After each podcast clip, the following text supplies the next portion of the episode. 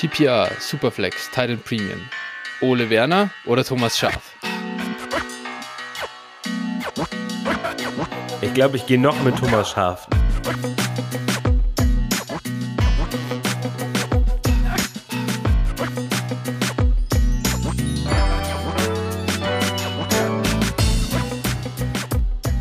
Servus und herzlich willkommen zu einer neuen Folge von Dynasty Flow, der Werder Show mit Phil und Flo. Nie mehr, Nein. zweite Liga. ja, Phil, äh, gute Laune ist am Start, oder? Nach dem Wochenende. Auf jeden Fall, auf jeden Fall. Man kann sich nicht beschweren. Äh, es ist optimal gelaufen. Das war, es war auch am Ende relativ entspannt eigentlich. Also, also so, man konnte richtig die letzten, äh, ich glaube, die letzten Minuten so dieses Spiels auch einfach schon genießen, weil man schon wusste, dass, äh, dass eigentlich nichts mehr anbrennen kann. Ja, man hat eine gewisse Nervosität, hat man ja trotzdem noch, aber ja, also Werder hätte den Sack halt auch noch eher zumachen können, aber ja, es war schon alles okay. Man hatte jetzt nicht den Anschein, dass Regensburg da irgendwie klar am Drücker gewesen wäre und da ja. noch irgendwas gemacht hätte. Ich glaube, beim HSV war es ein bisschen äh, ja, dramatischer. Stressiger.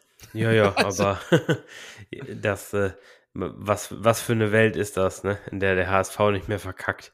Also, aber sei ihnen gegönnt. Eine, eine äh, bessere, auf jeden Fall. sei, sei ihnen gegönnt. Also, selbst als Werder-Fan muss man sagen, äh, gut, ne, sie müssen jetzt auch erstmal aufsteigen, aber ähm, mm. letztlich so, ist es schon irgendwie cooler, den HSV dann zweimal pro Jahr zu besiegen in der ersten Liga auch. ja, und generell auch einfach. Ich will den HSV äh, oben sehen, äh, nicht, nicht härter. Ähm, ganz, also ohne dass ich jetzt was hier explizit gegen Hertha hätte, aber ja, sorry, ihr seid kein Top äh, 10 Verein so attraktivitätsmäßig in, in Deutschland. Und da gehört der HSV für mich, äh, was diesen ganzen Verein und die Größe und die Bedeutung an, angeht, schon äh, rein oder zumindest ganz nah dran. Ja, also gut, allgemein, jetzt kann man sich darüber streiten, wer natürlich in die Bundesliga gehört und wer nicht. Aber also im Prinzip bei Hertha und HSV, das gehören für mich eigentlich schon beide eher in die erste Liga als in die zweite. Aber ja, ja. es ist schon so, wenn die Vereine wie äh, Werder, Schalke und der HSV dann in die erste Liga kämen, zu dritt, das würde der Liga schon einiges an Attraktivität wiedergeben. Ja, extrem. Also einfach, wenn du da mal so, wer, wer auch mal gern selber ins Stadion geht, äh, der, der, ja, wird schon Erfahrungen gemacht haben, dass es mehr Spaß macht, wenn du äh, zu Hause gehst, selbst wenn du nur zu, selbst wenn du zu Hause spielst, aber es ist, macht einen Unterschied, ob da Werder HSV ähm, oder Schalke kommt oder ob da Hoffenheim, äh, Leipzig oder Augsburg kommt. Ja, alleine, allein schon auf, anhand der Auswärtsfans. Ja, also, das ist ja, also wenn dann dann die 15 Figuren stehen, dann denkst du dir auch, naja, gut, aber wenn dann da ja. wirklich der ganze Gästeblock voll ist, das ist schon was anderes. Genau, das ist echt, ja, das ist geil. Und geil, das, das, äh, unser DF, bin ja froh, die Löwen haben es geschafft. Sie haben sich auf den vierten Platz, also den vierten Platz haben sie sich Gott sei Dank gesichert.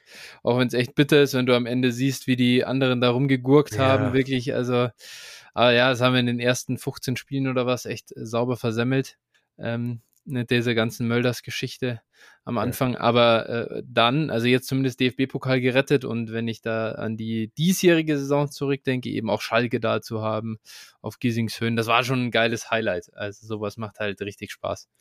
Ja, wer weiß, vielleicht wird ja Werder gegen 1860 gelost. Ja, kommt ihr zumindest ja, okay. mal eine Runde weiter. Ja, das dachten sich auch die Schalker. nee, ihr, sage ich ja. Also. Ach so, ach so, das ist wir eine Runde weiter. Wer, wer das immer dafür gut, irgendwie gegen, gegen einen Drittligisten oder niedriger rauszufliegen mal. Ja, das ist auch, ja gut, gegen den, also mein 60 dürfte mit, also es ist halt schon einer der, der, glaube ich, ekligsten Gegner, die du in der, in der ersten Runde kriegen kannst. Wobei, warte mal, wir kriegen ja jetzt einen niedrigeren Gegner auch, oder? Ach so, boah, sind puh, wir, ja. Wir sind ja, glaube ich, jetzt eine sein. gesetzte Mannschaft. Ah, okay, ja gut, das kann natürlich sein, dass ihr dann auch irgendeinen ich glaube Bezir Bezirksligisten bekommt. Also das muss, muss ich jetzt mal überlegen. Ich weiß nicht, wie viele, wie viele starten im DFB-Pokal 32 ist die erste Runde, gell? Nee, nee, dann kriegen wir keinen Gesetzten. Äh, äh, doch, wir kriegen den Gesetzten, wir sind nicht gesetzt. Die, es, okay. gibt, es gibt, glaube ich, äh, wenn das, es sind ja 64 Teams drin, 32 äh, Gesetzte und das ist erste Liga 18. Wenn du das mal zwei nimmst, mhm. bist du bei 36, oder? Ich glaube, da reicht ja. nicht ganz. Ja. ja. deswegen. Also, und, und dann, äh, du hast die Drittligisten, die fangen halt schon ihre Saison im Juli an. Ja, die ja, haben schon ihre zwei, drei Spiele auf dem Buckel, die sind schon viel mehr drin und dann kommst du da als Bundesligist hin, gerade aus der Vorbereitung raus, das ist das erste Pflichtspiel. Ja, das hat schon einige äh, dann ja, überrumpelt. Ja. ja. Ich kann mich noch vor, ich weiß gar nicht, wie lange das jetzt her ist, aber vor, das muss jetzt schon auch bestimmt über zehn Jahre her sein. Da sind wir in der ersten Runde mal gegen FK Pirmasens rausgeflogen. Oh ja, da kann ich mich auch noch erinnern. das, ja, ja, das war natürlich ein Highlight. Ja. Im negativen Sinne. Ja. Äh, ja. Aber gut. Wie gesagt, wir wollen jetzt nicht über Negativität reden. Wir wollen nee. eine positive Folge machen. Jawohl. Und genau. äh, es kann eigentlich ja, nichts schief laufen. Ja. ja, wir haben eh einen guten Mut. Generell, wir müssen das noch sagen, im Discord haben wir ja schon ein Foto geschickt von letzter Woche. Wir haben uns ja jetzt auch das erste Mal persönlich getroffen. Äh, ja. Es war, es hat sich zwar nicht so angefühlt, wenn man sich eh schon wöchentlich, mindestens mal wöchentlich eigentlich hier ja. sieht und eine Folge aufnimmt. Aber trotzdem war sehr cool, hat äh, sehr viel Spaß gemacht. Cool, dass du in München warst. Ja, ja, auf jeden Fall. Also ich fand das auch sehr cool.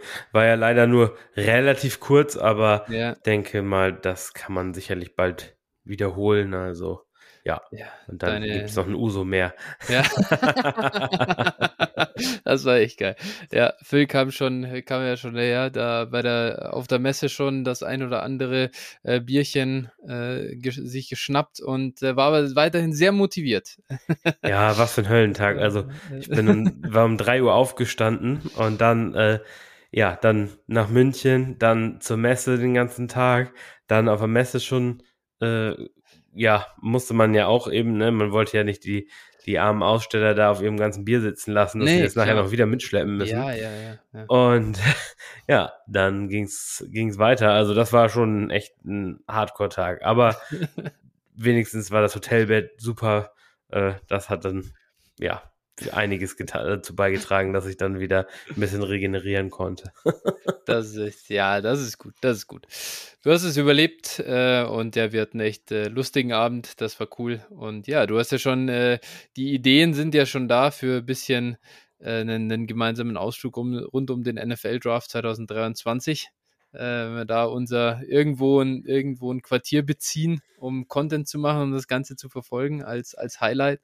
Äh, das äh, steht auf jeden Fall so ein bisschen auf der To-Do-Liste. Ja, das wäre auf jeden Fall richtig nice. Also falls irgendjemand eine, eine Ferienwohnung zu vermieten hat mit sehr gutem Internet, der möge genau. sich melden. Wir sind interessiert. das stimmt. Denn äh, ja, das mit diesem sehr guten Internet ist in Deutschland nicht so einfach. Das, sagen. Äh, das, das müssen wir jetzt irgendwie äh, schauen, dass wir da was finden. Genau, so sieht's aus. Ähm, das so zum äh, äh, Rundrum-Talk. Ich glaube, dann können wir jetzt halt, äh, gleich mal die Chance noch nutzen, ähm, denn äh, unseren Ausflug rund um diesen NFL-Draft, den werden wir unter anderem vielleicht äh, von als, als äh, für uns bisschen als Belohnung nutzen, wenn ein paar Euros von den ganzen Spenden übrig bleiben, die wir bekommen, beziehungsweise ja, ähm, von, von den, ähm, ja, von euren, von euren wertschätzenden äh, Geschenken. Und ja, ich meine, wie aktuell, wenn wir so weitermachen, dann äh, ist das langsame Internet unser kleinstes Problem. nee, ähm, wo kann man uns denn eigentlich unterstützen, Phil? Ja, also unterstützen könnt ihr uns auf dem einen Wege, indem ihr uns zum Beispiel bei Twitter folgt, unsere Beiträge retweetet, ne, dass wir ein bisschen Reichweite bekommen und äh, dann natürlich auch im Discord-Channel Mitglied werden. Da nähern wir uns auch der 200er-Marke. Genau, und äh, ja, da könnt ihr mal vorbeischauen, wenn ihr mögt. Da könnt ihr dann auch immer so an unsere oder uns eure Hörertrades zur Verfügung stellen dann äh, ja, genau, das, das wäre der eine, die eine Möglichkeit. Oder eben, ja, finanziell eben auch. Wie geht das, Flo? Das geht bei patreon.com slash dynastyflow, paypal.me slash dynastyflow. Ihr seht, wir machen das, äh, setzen das nur für gute Dinge für euch ein. Am Ende glaube ich, äh, gerade aus so einem Ausflug mit richtig geil Live-Coverage, die wir dann da aufnehmen können, ich glaube, es würde richtig Spaß machen. So ein bisschen eine, äh, Nerdfabrik aufzumachen, auch wo wir uns über sämtliche Dinge den ganzen Tag Gedanken machen können. Ähm, und ansonsten, ja, ihr wisst auch, äh, der Premium-Content, den wir brauchen, für, um, um an Daten zu kommen, um weiter auszuwerten, das alles äh, dafür ist die Unterstützung da. Und äh, danke an der Stelle an alle, die uns da schon unterstützen, ähm, dass wir das nicht alles komplett selbst tragen müssen. Ähm, das freut uns sehr. Und was wir oft vergessen, Spotify und Apple Podcast, wenn ihr da noch eine Review da lasst oder uns äh, eine 5-Sterne-Bewertung gebt, dann freuen wir uns natürlich auch sehr. Ja, auf jeden Fall. Das wäre cool. Genau. Gut, wunderbar. Das war es dann jetzt soweit. Wir haben auch diese Woche, nachdem wir letzte Woche pickepackevolle äh, Folge mit Hörertrades gemacht haben, auch in der Folge wieder ein paar dabei. Und es geht los mit Lil Jordan. Der sagt, es ist eine 12-Man 1QB PPR-Liga. Ähm, und er war an 106 dran. Es gingen Hall Walker, James Cook und Drake London. Also für mich ein klarer Tierbreak nach Traylon Burks, der jetzt noch an Bord war. Ähm, und dann sagte die Frage direkt an mich, äh, Flo, war das das, was du meintest mit für seine Jungs hochgehen, wenn es möglich ist? Was hat Lil Jordan hier getan? Er hat sein 106 mit einem 207 und einem 23 Fourth äh, Rounder äh, zusammengepackt und ist hochgegangen an 105 und hat dafür auch noch den 208 dazu bekommen. Ja, Phil, oder jetzt geht die Frage schon an mich, dann fange ich diesmal an. Sagen, fang an. Lil Jordan, ja, natürlich, das ist absolut das, was ich meine. Außer, also das war sogar noch so billig, äh, ist, also ich wäre sogar bereit, auch noch mehr zu zahlen für diesen einen Spot im Zweifel, wenn da ein Tierbreak ist. Äh, sagen wir mal, da wäre dir 208 und, und der Viertrunden-Pick nicht dabei, dann würde ich es immer noch, also fände ich es immer noch okay, dass du halt einen Late Second mal noch mit reinwirfst, um diesen einen Spot hochzukommen. Was dann im Vakuum vielleicht oder erstmal aussieht nach einem schlechten Deal, ist dann für mich in Ordnung, wenn ich weiß, okay, mein Spieler, der in einem anderen Tier ist, der geht jetzt vom Board und oder der wird jetzt dann vom Board gehen, dann schlage ich zu.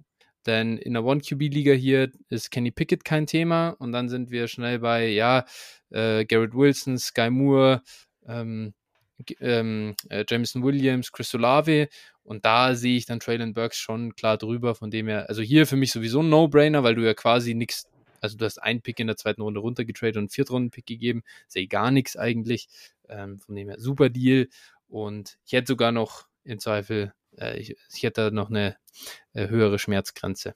Ja, was sagst du eigentlich, jetzt wo wir gerade über Traylon Burks sprechen, was sagst du eigentlich zu seinen äh, Training Camp äh, Berichten? Er soll ja anscheinend äh, immer so ein bisschen ein paar Probleme haben, irgendwie mit den Übungen und sowas oder auch ja mit Konditionen und sowas. Diese Gerüchte gibt's ja. ja. Ähm, was, was sagst du das? Deswegen schnell verkaufen oder? Behalten ja, bei Low, bei Low. ist schon die erste Buy Low Phase bei Traylon Burks angebrochen. Nein, ich äh, habe ihn auch heute erst wieder an 1.03, glaube ich, gepickt. Also ich habe äh, keine, äh, keine Angst vor diesen Camp Reports. Ich meine, wir haben Jamar Chase, äh, haben manche verkauft, weil er da Drops hatte in der Preseason. Ich, weil er den Ball nicht erkannt hat. Ja, genau, weil da die weißen Streifen nicht mehr so drauf sind. Ja, ich, ich glaube, man muss einfach auch sagen, wir kommen jetzt wieder in diese Zeit, wo auch die NFL-Reporter halt nichts zu schreiben haben. Und außer ja. es baut mal irgendjemand Kacke oder sowas. Und ich glaube, da muss man, ja, auch ein bisschen vorsichtig sein. Nein, deswegen wollte ich es nur mal ansprechen, dass ja, man, ja, ja da nicht zu sehr äh, drauf eingeht. Ja, ja, der Deal ist ein No-Brainer, ne? Also, wenn du so günstig dann quasi in das höhere Tier kommst, äh, so wie ich das sehe, ja, war, war ja auch niemand mehr da, auch aus unserem Tier. Also von daher finde ich den Deal auch völlig legitim und er hat ihn ja im Endeffekt auch nichts gekostet. Ja, Jetzt. also das ist für den anderen auch so, wenn der andere sich denkt, okay, ich mag halt Traylon Burks nicht, dann kannst du das von einer anderen Perspektive schon auch irgendwie verstehen, weil du sagst, ja, immerhin kriege ich ein bisschen was, bevor ich jetzt den gleichen Spieler nehme, den ich an 105 eh wollte. Ja, aber er, also, äh, er geht einen Spot runter, mhm. Ne, also im Prinzip kriegt er einen 23 Force dafür, ja, für diesen ganzen ja. Move und das alles andere ist ja im Ende. Also, boah, ne. Ja, ich würde, ich finde auch, vor allem, du gehst ja das Risiko ein, dass der andere dann doch nicht den nimmt. Den so, ja, genau. Das, ne? ja. Also, ist mir, ist, wäre wär ich an der anderen Stelle, der, der muss sie wirklich sich denken, ich habe zwei Mann genau gleich. Ja. Und dann nehme ich den Viertrunden-Pick for, for, free mit und den einen Spot in der zweiten Runde, aber Ja. Ja. Jetzt sieht man auch noch, dass Lil Jordan an 208 in der 12-Team One-QB-Liga Rashad White bekommen hat. Also wie das geht, frage ich mich allerdings auch. Ja, der droppt irgendwie in einigen Ligen so Ja. krass. Ja, ich habe ihn auch Also- heute in der, in der 14-Team Superflex-Liga, ja gut, das entspricht ja fast dem, äh, Ja, habe ich äh, Rashad White auch an 2,8 bekommen. ja, ja, Spannend. das ist, ist echt krass. Also wir sind da deutlich höher als viele andere. Muss wohl, ja. Ähm, die haben da wohl irgendwie Angst vor dem Landing-Spot vielleicht, äh, wegen Lenny. Ähm, aber ja, Ja. gut. Der, er wird halt nicht Week One Starter sein, aber das werden Ja. viele andere halt auch nicht sein. Das ist richtig, ja. Ja. Und naja. Okay, genau, so viel zum ersten Deal. Der nächste, den wir hier haben, ist von Mr. Chancentod. Er sagt nur, ihr kennt die Liga. Ja, äh, der Deal war mit mir. Äh, das ist ja unsere, unsere ja, Dynasty Flow aus der letztjährigen Redraft, die wir gespielt hatten. Äh, so eine äh, ist die entstanden, die, die Dynasty League. Und ähm, als äh, Vorgeschichte, wenn Mr. Chancentod hier schon nicht nichts Zusätzliches mehr sagt, äh, ist eine 12-Team, auch Superflex, PPR, Thailand Premium, JIT-Settings, so im Großen und Ganzen eigentlich, ja. Äh, auch von den Startern her. Eine Besonderheit gibt es, wir draften hier vor dem NFL-Draft äh, die Rookies und äh, dementsprechend wurden die Rookies hier auch schon im Februar, glaube ich, hatten wir da den Startup oder Mhm. März, irgendwie so, äh, mitgedraftet. Ähm, da habe ich mein Team echt ordentlich zugrunde gerichtet, muss man sagen. Also ich richtig dick reingegriffen. Ähm, also Sam Howell Runde 6, Desmond Ritter Runde 9.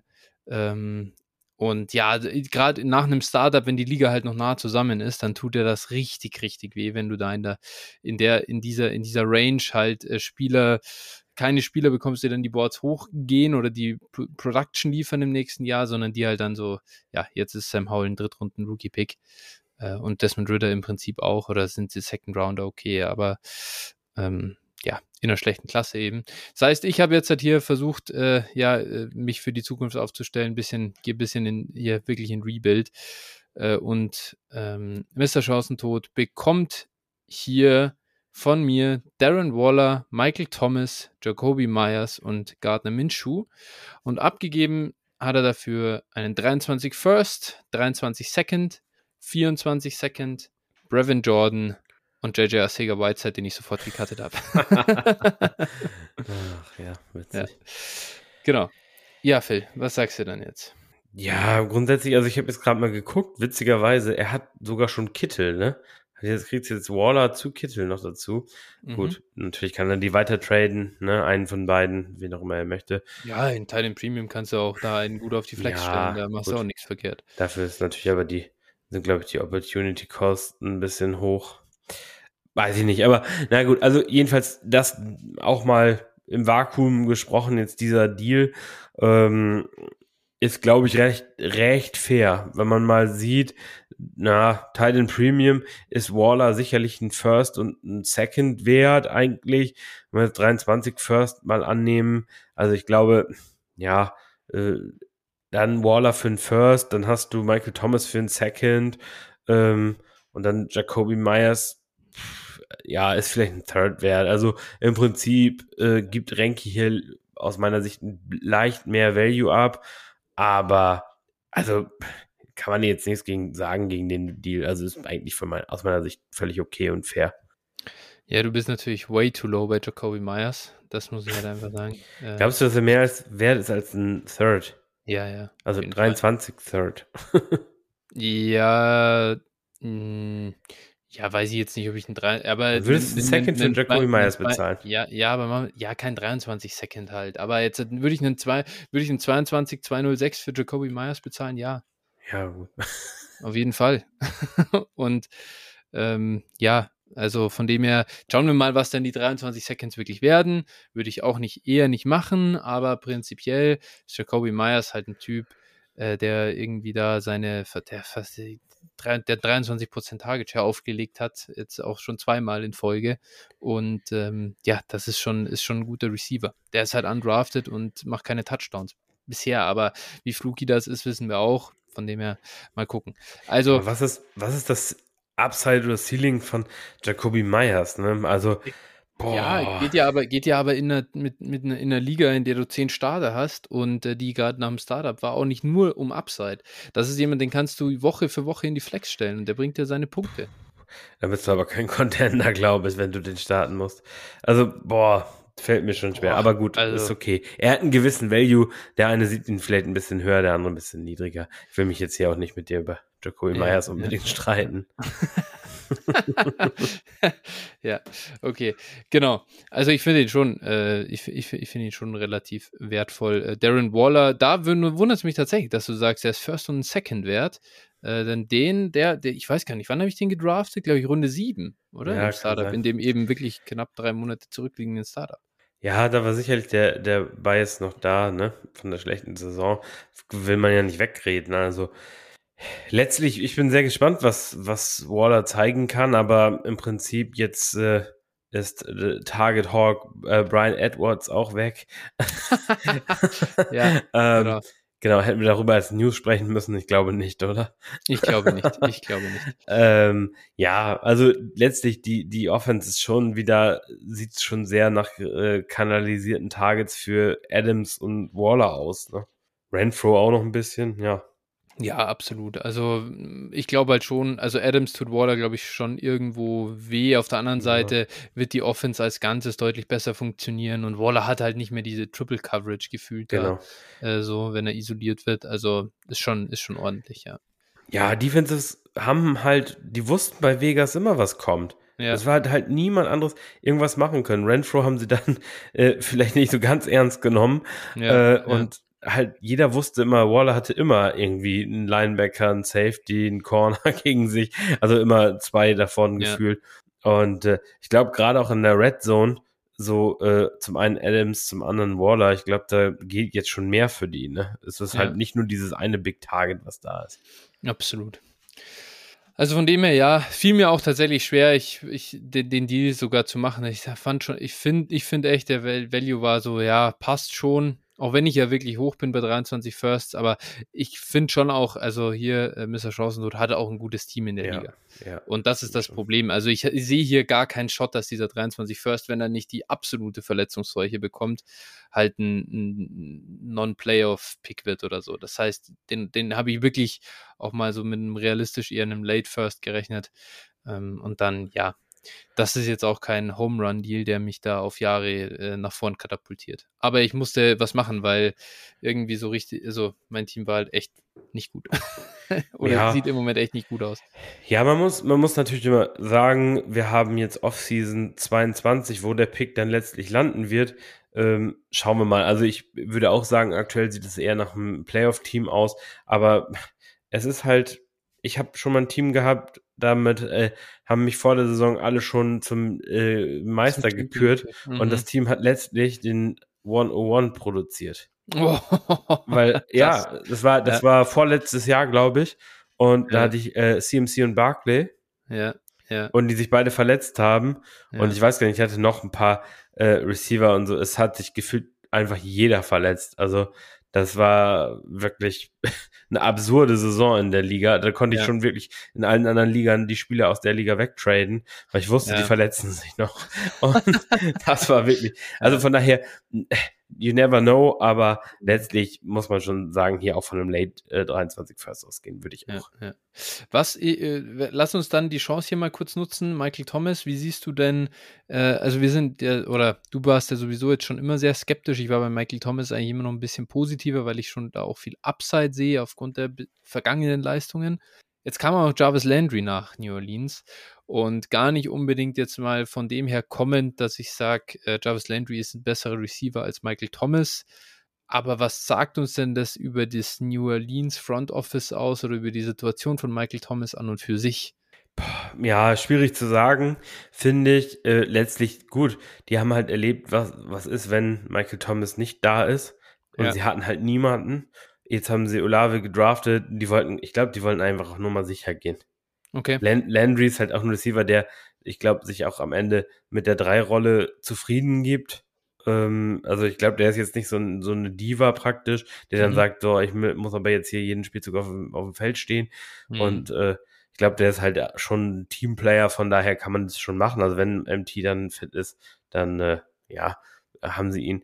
Natürlich muss man dann auch mal drauf achten oder mal gucken, ähm, wenn er fit ist, äh, Cap-mäßig, ne? Ob sie nicht sagen, okay, jetzt traden wir dich vielleicht doch noch oder so, wenn es mm. vielleicht nicht so läuft. Also, ja, ich, ich würde MT aktuell, glaube ich, eher nicht kaufen, beziehungsweise ja, kommt immer auf den Preis an. Ne? Also für einen Second in dieser Klasse, bevor ich jetzt da irgendwie einen Shot auf, ähm, ja, keine Ahnung, irgendwie also so einen Spieler nehme, Trey McBride oder sowas, dann kann ich den Pick auch äh, wegtraden für MT. Also das finde ich dann schon okay. Ja, ich glaube, ich glaube, als MT, äh, als, als hier MT-Owner will man wahrscheinlich einen Late First auf jeden Fall 22 ja, haben. Den wirst du nicht kriegen.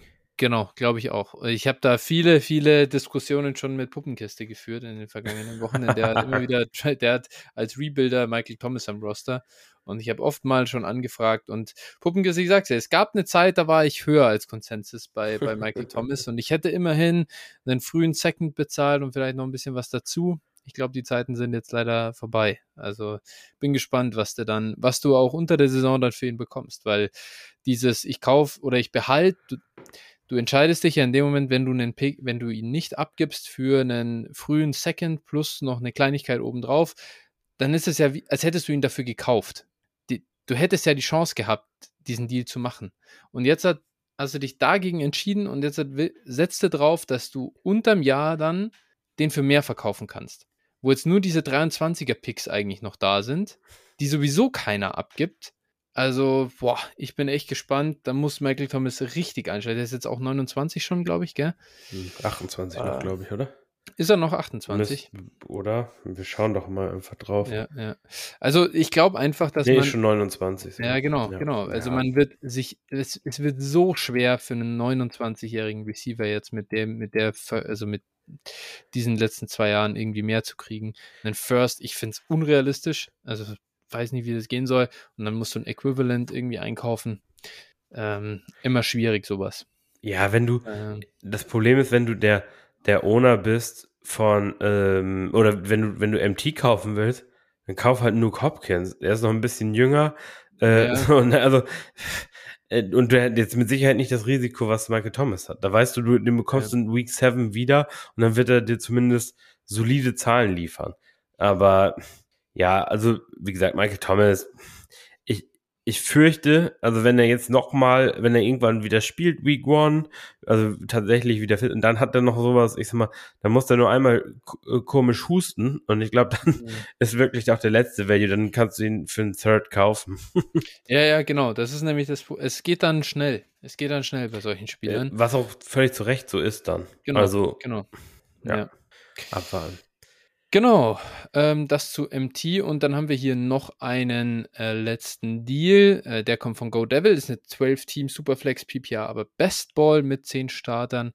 Und äh, Go Devil bekommt hier den 106, hat da Kenny Pickett äh, gedraftet und, äh, äh, und, den, und einen 23 Second und abgeben tut er dafür 108, 207 und 23 Third. Äh, ja, ich starte dann hier einfach nochmal. Ähm, Finde einen super Deal. 106 für Kenny Pickett, äh, glaube ich, eine echt, ja, ein, ein, guter Spot. Auch wenn natürlich kann man immer sagen, ist das jetzt ein Quarterback, der in Bestball so stark ist und so, bla bla, hat der so dieses, dieses High Upside und so, aber das ist alles auch so random und wir können, wir wissen einfach überhaupt nicht, wie das aussehen wird. Ähm, und dann hast du eins, also dann, dann gibst du hier einen 207 für einen 23 Second ab, quasi so, das, da ist jeder 23 Second für mich schon mehr wert. Also ich würde 207 und einen 23 Third kann man, glaube ich, für einen 23 Second schon machen. Oder könnte man sich überlegen. Äh, und dann kommst du aber da noch von 108 auf 106 hoch. Auch hier wirklich, wie gesagt, für mich echt ein Tierbreak drin, Superflex. Ähm, Kenny Pickett dann zu bekommen. Äh, grundsolide, äh, grundsolide Sache. Ja, also würde ich auch sofort machen. Easy Deal für mich. Kommt die, dieses einzige, weiß ich nicht, wenn dein ein, also wenn du jetzt, wenn dein 23 Third halt garantiert gefühlt da 301 ist, weil du halt dein Team ist scheiße und so, aber ja, das gut. war ja hier auch, ähm, ja, also sie, sieht ja hier nicht danach aus. Also Ähm, nee, keine Ahnung, aber also, nee, würde ich aber, also genau, Drittrunden-Picks zu predikten, ja auch noch. Also, ja, ja und da, aber da, selbst da wäre ich relativ entspannt. Ja. Natürlich, klar, wenn es jetzt zwei, der 23 Second, der 212 ist und der 23 Third, der 301, ja gut, ne, dann ist es nicht das beste Outcome ja, für ja. dich sicherlich, aber das zu predikten. ja, Punkt und selbst dann, schwer. selbst dann, äh, du bist von 108 auf 106 auf jeden Fall ein Tier nach vorne gekommen. Ja. Und wenn es dann der schlechteste Outcome ist, dann hast du auch nur 207 in einer schlechten Klasse bezahlt. Es passt schon. Ja, ist nicht, ist nicht schlimm. Ja, den, also den Deal hätte ich auch auf jeden Fall so gemacht. Ja. Genau, gut. Das waren unsere Hörertrades für die Woche. Und dann würde ich sagen, kommt der Mailman, äh, war da und hat Post abgeliefert. Du hast äh, groß aufgerufen für, und es kamen auch einige Fragen. Ähm, das freut uns natürlich sehr. Vielen Dank dafür an alle. Ähm, es wird äh, zwei haben es jetzt, äh, was heißt nicht reingeschafft, zwei haben wir uns jetzt halt auf, die, auf den äh, Parkplatz gelegt für nächste Woche, denn wir haben schon gesagt, wir möchten nächste Woche mal ausführlicher über äh, die 23er Klasse beziehungsweise die 23er Picks äh, sprechen, denn wir haben ja das schon öfter angerissen, dass wir die nach Möglichkeit äh, nicht verkaufen, sondern eher kaufen wollen. Äh, warum, was für Spieler sind da und so weiter, da kamen eben auch Fragen dazu und das werden wir dann nächste Woche behandeln. Starten wir in unser Mailback jetzt. Wir haben hier ein kleines allgemeines äh, Ding drin. Die Frage geht an dich von MyKinio17. Phil, wie hast du den Bremer Aufstieg heute gefeiert? Und bist du in der Lage, den Podcast aufzunehmen? ja, also bin ich tatsächlich gar nicht so feuchtfröhlich. Ich habe praktisch schon äh, vorgefeiert in München so ein bisschen äh, immer und ja. da brauch, brauchte meine Leber so ein bisschen Erholung. Ähm, ja, also alles gut. Ich habe ich hab, äh, zwei Bier getrunken und äh, ganz entspannt tatsächlich das zu Hause auf dem Sofa geguckt. War diesmal auch nicht im Stadion. Und äh, ja, ist halt, wenn, wenn der nächste Tag dann Montag ist, ist man nicht so glücklich. Ähm, ja, also ich bin in der Lage, einen Podcast auszunehmen. Ich bin noch immer so ein bisschen im Freudentaumel, aber ja. das ist ja nur gut. du jetzt, also nächstes Jahr ist dann ja, also quasi, habt ihr letzten Spieler am Samstag, dann kannst die, die Meisterschaft kannst du dann feuchtfröhlich feiern. ja, gut, dann, äh, dann nehme ich mir auch einen Tag Urlaub. das ist okay. Ja, so, sehr gut, dass das mit dem Podcast hier gut geklappt hat. Dann kommen wir zum Bereich NFL, beziehungsweise ja, so ein bisschen Spielerevaluation. Frage von MM10 kam: Wer ist der Backup von James Conner in Arizona? Äh, wie, wie, heißt denn der Award überhaupt hier mit, mit Vornamen? Ich weiß es gar nicht. Mensch, Flo, das war aber jetzt kein gutes Time. Ich bin gerade dabei, das nachzugucken. Scheiße, ja, Also es ist Keontae Jonathan, Ingram. Jonathan heißt er. Jonathan Ward, wer ist ja. das? Alter, wo ist der her? Ja, die haben sie auch irgendwo an der Straßenecke aufgegabelt. Ja, genau. Also hier, der hat ja auch äh, keine Eats mehr zum Ausfahren anscheinend, aber also der also, ist auf jeden Fall irgendwie äh, vor zwei Jahren in die Liga gekommen. Also MM10, ich kann so viel sagen, er ist nicht der Backup. das ist jetzt, nee, wahrscheinlich ähm, nicht. Also Jonathan Ward, Keontae Ingram oder Ino Benjamin. Ist endlich Ino-Season. du schlägst schon die Hand vom Kopf. Ja, Phil, es ist wohl nicht Ino-Season bei dir. Nee, ich weiß. Also äh, zwar viele deutsche Fans äh, haben Ino Benjamin ja, ich weiß gar nicht, wie lange ist das her? Zwei, drei Jahre, dass er gedraftet wurde? Ja, ich glaube zwei, oder? Oder, äh, oder zwei. Nee, nee, 2019 muss das schon gewesen sein. Ja, ja. auf jeden Fall das und alle, also zwei Jahre Experience sehe ich jetzt gerade bei Sleeper, dann müsste er äh, 2020 auch gedraftet worden sein, ne? 2020, ja, okay, kann auch sein. Ja, auch sein. Auf, also, ja. auf jeden Fall, den, der wurde ja sehr, sehr gehypt und äh, ja, hat es eigentlich nie so richtig aufs Feld geschafft. Und ich glaube, das können wir auch, äh, also die Hoffnung können wir jetzt auch begraben, ne, dass, äh, dass ja. das nochmal so kommen wird. Aber ML10 gibt die Hoffnung nicht auf. Ich weiß, du bist Ino äh, Truther. Glaub nur fest genug dran. Wenn James Conner und Keontae Ingram sich verletzen, dann darf Ino Benjamin vielleicht auch oder sie laufen den Ball einfach nicht mehr. Jedenfalls, ähm, ja, also ich würde sagen, Keontae Ingram ist der Backup von James Conner. Ähm, der hat eben die Workhorse Size. Der kann auch ein bisschen Football spielen. Ich war jetzt nicht so begeistert vom Prospect. Ich glaube, du mehr. Äh, aber ja. ja. er ist zumindest mal ein solider All-Around-Back, der ja, wenn, wenn er ein gutes Training Camp hat oder sowas, sich da auch, glaube ich, eine Rolle erspielen kann. Ja, ich, das, ist, das ist so bei diesen Running Backs da was zu finden, was einem gefällt. Das ist schwer genug. Äh, dann da in der Klasse ab Position, weiß ich nicht, 6, 7. Hier und der Ingram hat einfach Size äh, und, und ein bisschen Receiving äh, Ability. Das ist also das, was mir an, an seinem Profil gefallen hat. Das war es dann eigentlich auch schon fast. Also seine Production ist okay, aber ist wirklich nichts Besonderes, kann man nicht wirklich sagen. Ich glaube, das Problem wird sein, sollte James Conner was passieren, sind wahrscheinlich alle relativ useless. Also. Ja, die Frage, die Frage ist halt auch, also beziehungsweise ich würde jetzt auch noch nicht unbedingt zu 100% davon ausgehen, dass sie einfach mit der Gruppe in diese Saison gehen. Ja. Ne? Also, dass, wenn die morgen einen Devonte Booker oder sowas signen, einfach irgend so ein, ja. oder so ein Wayne Gallman oder sowas, ich weiß jetzt nicht, wer gerade noch Free Agent ist, mhm. was ich, Let Murray oder sowas, einer, irgendwie so einer, dass sie den noch holen dann oder wer auch immer gecuttet wird vor der Saison noch, dass sie genau. dann noch einen, so einen Veteran reinbringen. Würde mich halt absolut nicht wundern. Keiner von denen hat besseres Draftkapital als sechste Runde. Also da sind die halt, glaube ich, echt entspannt. Ne? Also, beziehungsweise da können sie halt alles machen noch. Da brauchst du jetzt nicht sagen, boah, wir haben jetzt aber einen AJ Dillon, für den wir einen Second ausgegeben haben, auf der Bank sitzen, sondern es ja, ist ja, wirklich hier ja. nur, nur, äh, ja, Spieler ohne hohes Draftkapital. Ja. Ja, man muss ja sagen, ich verstehe sogar noch, woher dieser, dieser Punkt äh, bei Ino Benjamin kommt. Also, es war einmal, einerseits war das ja, weil Adrian Franke den halt damals sehr gern gemocht hat, glaube ich. Das ja. hat er, das hat in, deswegen ist er in Deutschland so hoch. Aber Ino Benjamin, so aus dem College raus, sah ja schon auch ganz attraktiv aus. Also ähm, auch der hat da wirklich viel, äh, viele Receptions auch gehabt, hat wirklich sein Backfield da dominiert in, was, wo hat er gespielt? Arizona State. Das, das, war, das war eigentlich ein gutes Prospekt soweit. Ähm, und ist halt aber in der siebten Runde gegangen, glaube ich, oder so dann. Se Sechste, glaube ich, meine ich. Aber Runde. mag mich täuschen, ja. So, also, und das war halt, ja, das war dann halt der Todesstoß. Und ähm, natürlich, ich kann auch nach wie vor, also wenn der in dieser Klasse jetzt gegangen wäre, ich hätte den auch Late Second, wahrscheinlich Late Second, Early Third, also genau da, wo auch Keontae Ingram jetzt geht, wär, hätte ich ihn wahrscheinlich sogar noch davor gedraftet. Äh, einfach so in der Hoffnung. Aber dann sieht man halt, was aus diesen Prospects wird, die man da draftet und hofft. Äh, plötzlich kommt dann gar nichts. Und wenn du zwei Jahre in der NFL dann gar nichts geschissen bekommen hast, dann ist das für mich auch durch. Äh, von dem her tatsächlich, ähm, ja, wenn, dann will ich der Keontae Ingram haben aus dem Backfield und der ganze Rest ist wirklich auch einfach wurscht. Ja, also man kann, glaube ich, nochmal ganz klar sagen, wenn du Ino Benjamin irgendwo noch auf dem Roster hast, ist jetzt, glaube ich, der richtige Zeitpunkt, um ihn zu cutten und mhm. einfach einem neuen Prospect die Chance zu geben. Also ja. das sind so diese klassischen Late-Round-Shots, die kannst du auf der Bank sitzen haben. Vielleicht bekommen sie die Chance und werden der nächste, äh, was weiß ich, James Robinson oder sowas. Ja.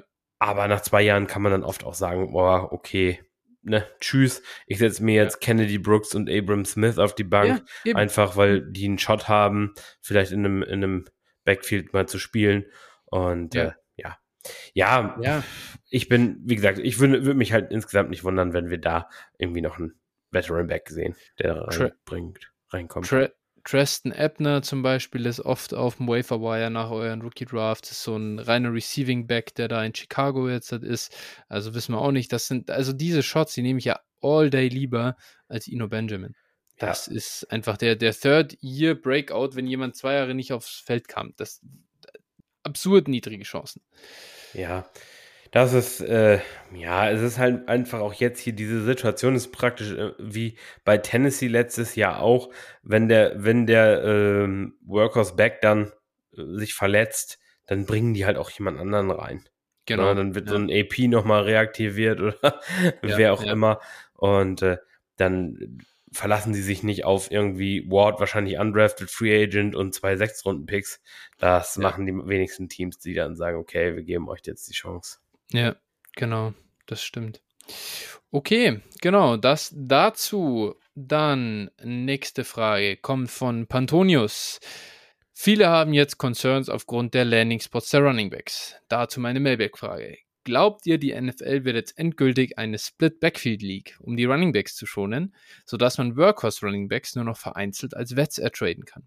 Oder wird es sich auf hin, im Hinblick auf zukünftige Running Back Klassen und dem fortgeschrittenen Alter der Top Running Backs in den nächsten Jahren wieder normalisieren? Ähm, soll ich anfangen? Ja, klar. Okay. Sag, sag an. Wie wird es ja. passieren, Phil? Was wird passieren? Also, grundsätzlich ist das ja so ein Narrativ, was man immer wieder hört. Und ich glaube, man kann da einfach nicht keine pauschale Antwort zu geben. Letztlich gibt es einfach Coaches, die wollen ein Split Backfield haben andere wollen gerne einen Workhorse-Back äh, haben. Aktuell, gut, dann ist ja erstmal die Frage, was ist überhaupt ein Workhorse-Back? Ist es einer, der wirklich 90 plus äh, Prozent der Touches sieht oder ne, sowas gibt's eigentlich gar nicht mehr? Ne? Außer, ich glaube, bei CMC und Derrick Henry oder sowas, aber das war's. Ja. Und James Robinson in der einen Saison, aber ja die dann wirklich so viele Touches bekommen. Was, was ist damit überhaupt gemeint? Ist ein Alvin Kamara, obwohl der, jetzt gut, letztes Jahr waren es auch mehr Rushing Attempts, aber ist der auch, obwohl der im Prinzip nicht so viele Rushes hat, ist der ein Workhorse, obwohl er sehr, weil er sehr viele Touches hat. Ja, also da müsste man erstmal das genau definieren. Letztlich ist es natürlich gemeint ein, ein Back, der eben die, ja, den Löwenanteil der Backfield Touches hat, glaube ich. So kann man es einfach definieren. Und äh, ja, es gibt, ich glaube, es ist einfach coachabhängig. Es ist auch also Talent in Situation abhängig.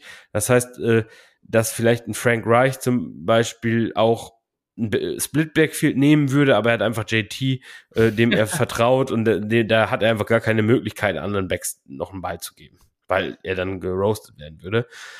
Mhm. es gibt auch andere ähm, Coaches, wir haben das bei äh, Brian Flores gesehen, der glaube ich eher lieber einen Workhorse gehabt hätte, aber seine Backs waren halt alle untauglich und dementsprechend hat er dann halt irgendwie auf ein Split Backfield gesetzt, weil er irgendwie von keinem so richtig angetan war und wahrscheinlich gehofft hat, dass einer heraussticht, was nicht der Fall war.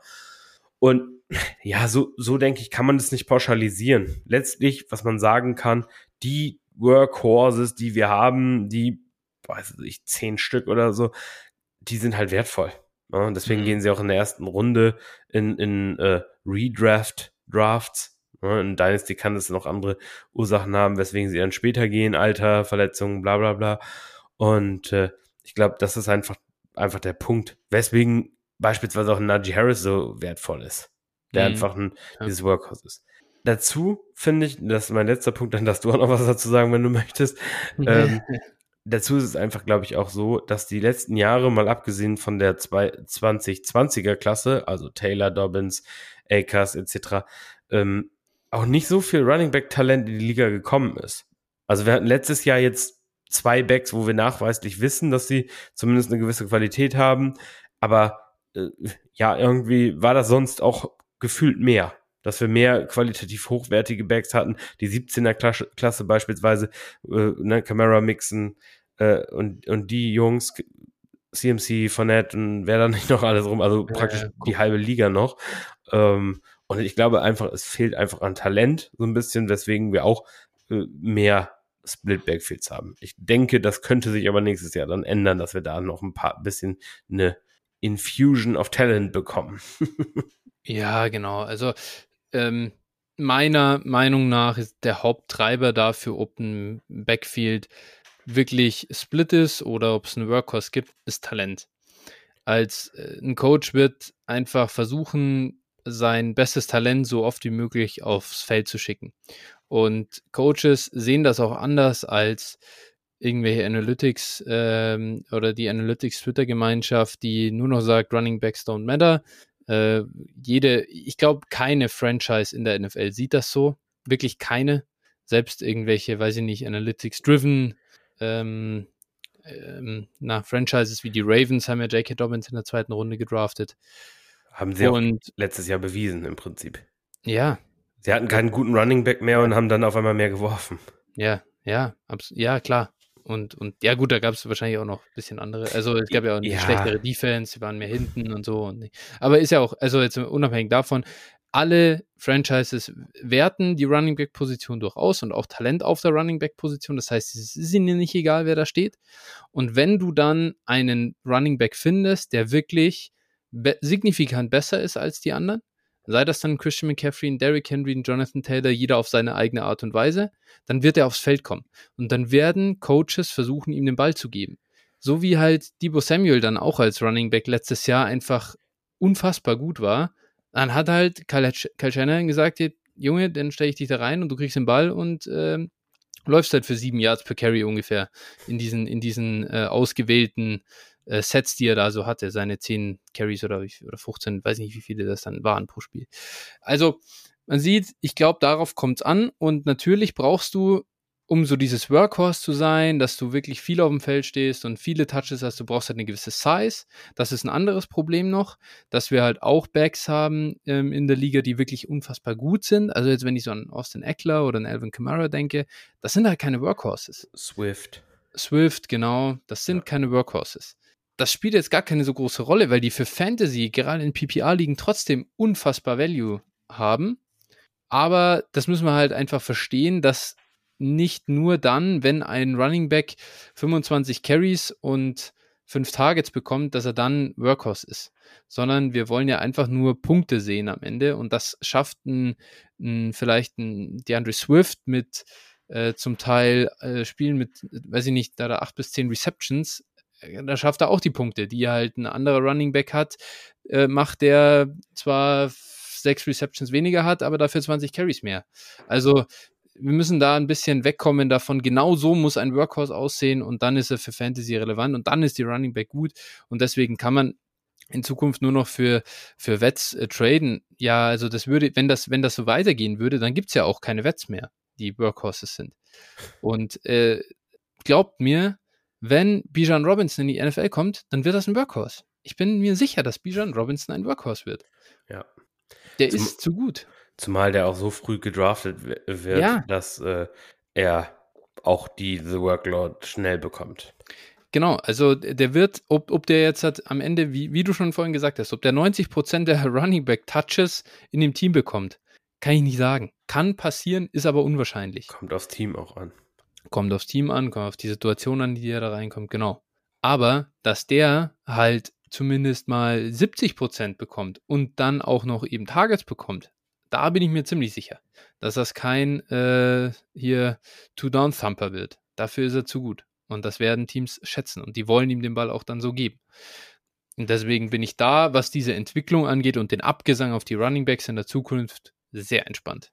Ja. Das ist einfach, das ist viel Recency Bias, weil wir eben schlechte Klassen hatten jetzt. Ja, genau. Das ist einfach. Ich glaube auch, dass sich das wieder ändern wird. Genau. Okay, gut. Dann die nächste Kategorie, die wir haben, die geht mehr um Allgemeines und Dynasty. El Filippo äh, fragt hier, habt ihr definierte Grundsätze, zum Beispiel nur einen First für mindestens ein, also nur einen First für mindestens ein Top 30 Asset wegtraden oder äh, mindestens ein Quarterback in den ersten beiden Runden in einem Superflex Startup in Dynasty und warum habt ihr sie? Beziehungsweise, was waren eure wichtigsten Learnings in den letzten Jahren? Ja, äh, gut, dann fange ich mal mit meinem ersten an. Mhm. Ich habe jetzt da auch wirklich drüber nachgedacht, was für Grundsätze hat man, was für Prinzipien hat man so. Hm, also einer von mir ist beispielsweise, trade deinen Future First nur dann weg, wenn du dir 100% sicher bist, dass du Contender bist. Oder beziehungsweise, also ich, ich trade ganz ungern schon irgendwie, wenn ich jetzt in ein, während der nächsten Saison bin, meinen 24 First weg, also praktisch ein, mhm. anderthalb Jahre im Voraus. Meine, also für mich sind immer so die Picks der aktuellen Saison, die, mit denen kann ich machen, was ich will, weil ich mein Team sehe, ich weiß, wie ist der Verlauf, natürlich, man kann dann auch Pech haben, aber im Prinzip, wenn ich in Woche fünf sehe, okay, mein Team ist gut, aber mir fehlt jetzt noch ein Tight End oder ein Receiver oder sowas, dann kann ich mir auch überlegen, meinen 23 First dann wegzutraden, einfach um mich jetzt zu verstärken, weil ich glaube, okay, das Team hat eben das Potenzial, um zu gewinnen. Aber ja, ich würde eigentlich, wenn ich in die Situation komme, dass ich meinen übernächsten First-Round-Pick wegtraden muss, um wirklich kompetitiv zu sein, dann muss ich wirklich zweimal überlegen, wie gut ist mein Team, wirklich? Weil wenn ich schon so viel Kapital ausgegeben habe, um irgendwie kompetitiv zu sein und, und dann meinen Pick zwei Jahre im Voraus wegtraden muss, puh, dann habe ich wahrscheinlich was falsch gemacht und das ist Team wahrscheinlich auch nicht so überragend. Natürlich, Verletzungen und so können Ausnahmen sein, aber in der Regel äh, werdet ihr es bei mir selten sehen, dass ich so Picks zwei Jahre weg, wegtrade. Ja, gehe ich komplett mit. Habe ich auch, glaube ich, ich habe, glaube ich, das erst einmal gemacht, sogar, wenn ich mich nicht täusche. Ich habe letztes Jahr einen 23er First einen eigenen weggegeben, oder zwei. War noch echte Contender-Teams, aber ich weiß auch im Nachhinein nicht, ob es das eigentlich wert war. Also, Weiß ich nicht. Ist echt äh, schwierig. Ähm, da immer so. Dafür, es ist sehr, sehr viel random Glück äh, in, den, in den Fantasy Playoffs dabei. Und am Ende hast du das beste Team vielleicht, aber gewinnst trotzdem nicht die Championship. Du kannst nur Wahrscheinlichkeiten erhöhen. Das ist, glaube ich, ganz wichtig zu verstehen. Du kannst nicht, du kannst dir mit Picks äh, oder du kannst dir mit keinem Trade einen Titel kaufen. Das muss man, das muss man wissen. Äh, würde mich dann einfach an das noch anschließen und so, so ein Grundsatz. Äh, ich ich habe eigentlich, also generell, ich habe keine definierten Grundsätze zumindest. Ich habe so ein bisschen Bauch, viel Bauchgefühl dabei, ähm, so wie ich es mache. Aber generell Picks sind unterbewertet und immer noch unterbewertet. Und zwar von, ich würde sagen, 95% der Dynasty-Spielern sind sie wirklich unterbewertet. Das heißt, ich trade immer eher für Picks und mache auch lieber Picks, als, als sie irgendwie dann auf Zwang wegzugeben. Und ja, das heißt, nur weil sie auch in irgendeinem Trade Calculator so und so bewertet sind, das interessiert mich einfach nicht, weil ich doch mittlerweile genug Erfahrung damit gesammelt habe, dass Picks keine, Lotter keine reine Lotterie sind. Ähm, denn diese, diese Denke, dass ja, die Picks oder die, die Rookies, da kann man in die Scheiße greifen, aber bei den Veterans, da weiß ich, was ich habe. Das ist einfach Bullshit. Das ist wirklich Schwachsinn, weil du bei einem Veteran auch nicht weißt, was du hast. Du, was, was hat dir Michael Thomas vor zwei Jahren war ein sicheres Asset? Ja, Junge, Alter. Das war ein Sturzflug von einer, vom anderen Stern. Und, und das ist einfach, ich glaube, wenn du Sicherheit willst, dann musst du dir überlegen, also die einzige Sicherheit, die es, glaube ich, gibt, ist bei den vielleicht so Top 4 bis 5 Quarterbacks. Da kannst du dir relativ sicher sein, tatsächlich, dass die ihren Value halten. Und kann dann eigentlich nur Verletzungen irgendwie so dazwischen kommen. Und ansonsten eben Future Picks. Weil denen kann nichts passieren. Und daher ist diese, und, und, und wenn du mehr Sicherheit willst, dann musst du ein Asset in mehrere aufteilen und dann davon äh, profitieren, dass einfach nicht, nicht alle Assets auf einmal reinscheißen. Aber wenn du viel in ein Asset reinlegst und das ist ein Proven-Wett, das ist eine Risikowette und das verstehen äh, die allerwenigsten. Ja, also muss ich dir auch beipflichten, da muss ich auch sagen, hat sich mein Ansatz im Prinzip von dem Zeitpunkt, wo ich auch angefangen habe, Dynasty zu spielen und wo auch viele äh, ja, vermeintliche Experten gesagt haben, oh, traded Picks weg und bla bla bla, holt euch die sicheren Assets und so. Und äh, ja, Michael Thomas ist wirklich das beste Beispiel. Juju Smith Schuster, ähm, wer, also, Todd Gurley damals. Todd Gurley, äh, Carson Wentz. Ich kann mich noch ja. sehr gut daran erinnern, als er und Josh Allen back-to-back -back, äh, irgendwo in der zweiten Runde gingen. Mhm. Ja. äh, und ja, diese Liste ist endlos lang. Ne? Da, da können wir wirklich, also ich sag mal, das ich ist zwei Jahre her, nicht irgendwie fünf oder so. Genau, ne? ich, ich will jetzt nicht äh, diese Liste, die ist wirklich endlos lang. Ja. Wenn man mal so sich ADP von zwei, vor zwei, drei Jahren anschaut, äh, wer ist noch da oben mit drinne? Wirklich, Mahomes, ähm, dann vielleicht Russell Wilson ist so konstant da oben mit drin. Also es sind wirklich, wenn meistens die Quarterbacks, die ja. wirklich sich so in den Top 15 halten. Aber ansonsten ist das doch sehr, sehr fluide. Äh, natürlich auch was mit dem Alter zu tun immer, ne, ganz klar. Und äh, ja, man, also ich glaube auch einfach, wenn man jetzt einen Contender hat, beispielsweise, da einfach nicht zu denken, sich, ich muss mir jetzt hier, muss jetzt meine 25 Roster-Spots mit Spielern zuknallen, die sofort produzieren. So, ja. und also nicht zu viel Tiefe anhäufen. Ein bisschen Tiefe ist gut, aber du musst nicht zu viel Tiefe anhäufen, weil eben Spieler sich verletzen, Spieler an Wert verlieren, gerade diese mittel äh, guten Assets praktisch, diese sogenannten Win-Now-Assets. Und äh, da lieber zu gucken, okay, den Pick zu behalten, bis es akut wird, bis ich akuten Bedarf hat, dann wegzutraden. Klar, bezahlt man dann sicherlich mal ein bisschen mehr, aber letztlich, es wird immer einen in der Liga geben, der auch rebuildet und noch einen Spieler auf dem Roster hat, den er loswerden will, will gerade in der Situation. Und dann äh, kriegt man dann meistens auch einen Deal hin. Ja. Ja, also da muss ich dir beipflichten, äh, das ja, äh, spielt da auf jeden Fall eine Rolle. Und dann auch noch, ich glaube, was vielleicht, was, was sich auch noch äh, stärker rauskristallisiert hat, einfach diese äh, Roster Construction und, und äh, Positional Value, das, äh, das shiftet, finde ich, tatsächlich in den letzten jetzt so ein, zwei Jahren. Ähm, äh, vielleicht liegt es auch tatsächlich daran, dass sich das Spiel in der NFL verändert, aber äh, dieses ganz klare, oder ich würde kein, ich würde einfach schon in Dynasty gleich gar nicht also ja doch einfach, sagen wir in Dynasty würde ich einfach kein Roster äh, so Running Back Heavy mehr aufstellen, wie ich das in der Vergangenheit so als als äh, ja ultimatives Ziel fast gesehen habe, dass man, dass man sich immer mehr Value anhäuft und wenn man dann den Value hat, dann kauft man sich die Running Backs ein und über die, wenn ich da, wenn ich weiß ich nicht fünf der Top oder vier der Top 12 Running Backs habe, dann bin ich eigentlich unschlagbar in der Liga. Äh, und das finde ich hat sich eigentlich äh, schon verändert und ähm, würde ich so nicht mehr machen. Ja, kommt drauf an, müssen halt die richtigen Running Backs sein. ja. ey, also, wenn du, ja, wenn du halt vier, vier hast, äh, ist es halt die Frage, sind es äh, Derrick Henry, Devin Cook, äh, Evan Kamara und ähm, Zeke Elliott oder sowas. Gut, der ist jetzt kein Top 12 Running Back mehr, aber irgendwie, ne, drei El Altern der Running Backs, die quasi eine Verletzung davon entfernt sind, kein Value mehr zu haben. Hm. Oder sind es eben die Jüngeren, ne? Und wo ich auch glaube, dass die sich dann teilweise nochmal vom Value her erholen können, so wie Akers jetzt beispielsweise letztes Jahr ja. oder sowas, der zumindest einen gewissen Wert wieder hat. Und auch sobald er wieder spielen wird, wahrscheinlich auch einen höheren. Mhm. Aber auch Jonathan Taylor oder so. Ja.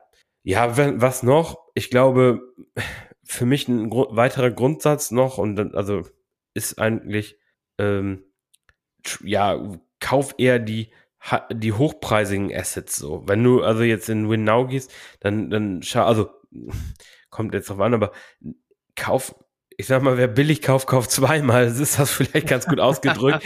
Also wenn ja. du, wenn du jetzt ge äh, Geld in dem Sinne vielleicht pickst oder was ausgibst, dann kauf jetzt nicht einen, äh, einen Jalen Hurts vielleicht, sondern kauf lieber dann Justin Herbert.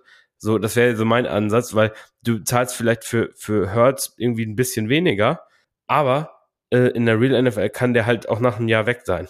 So, da, und das ist so dieses, also ich würde eher nochmal, wenn ich investiere, dann auch richtig investieren. So, das mhm. ist so mhm. vielleicht auch nochmal ein Ansatzpunkt. Kauf was Teures, was Billiges können wir uns nicht leisten. Das ist. Äh genau. Ja, ist auch gar nicht so schlecht. ja. ja. Ähm, äh, guter, äh, ganz, ganz guter Punkt. Gerade da, gerade bei den, das glaube ich auch was Besonderes bei den Quarterbacks einfach äh, aus diesem mittleren, mittleren Tier da so von 8 bis, weiß ich nicht, oder 9 bis äh, 15 versuchen hochzukommen in das, in das, in das Top-Tier. Ähm, das ist schon eine, eine ganz, also auch nicht immer einfach, ähm, aber sollte man auf jeden Fall versuchen. Sehe ich auch so.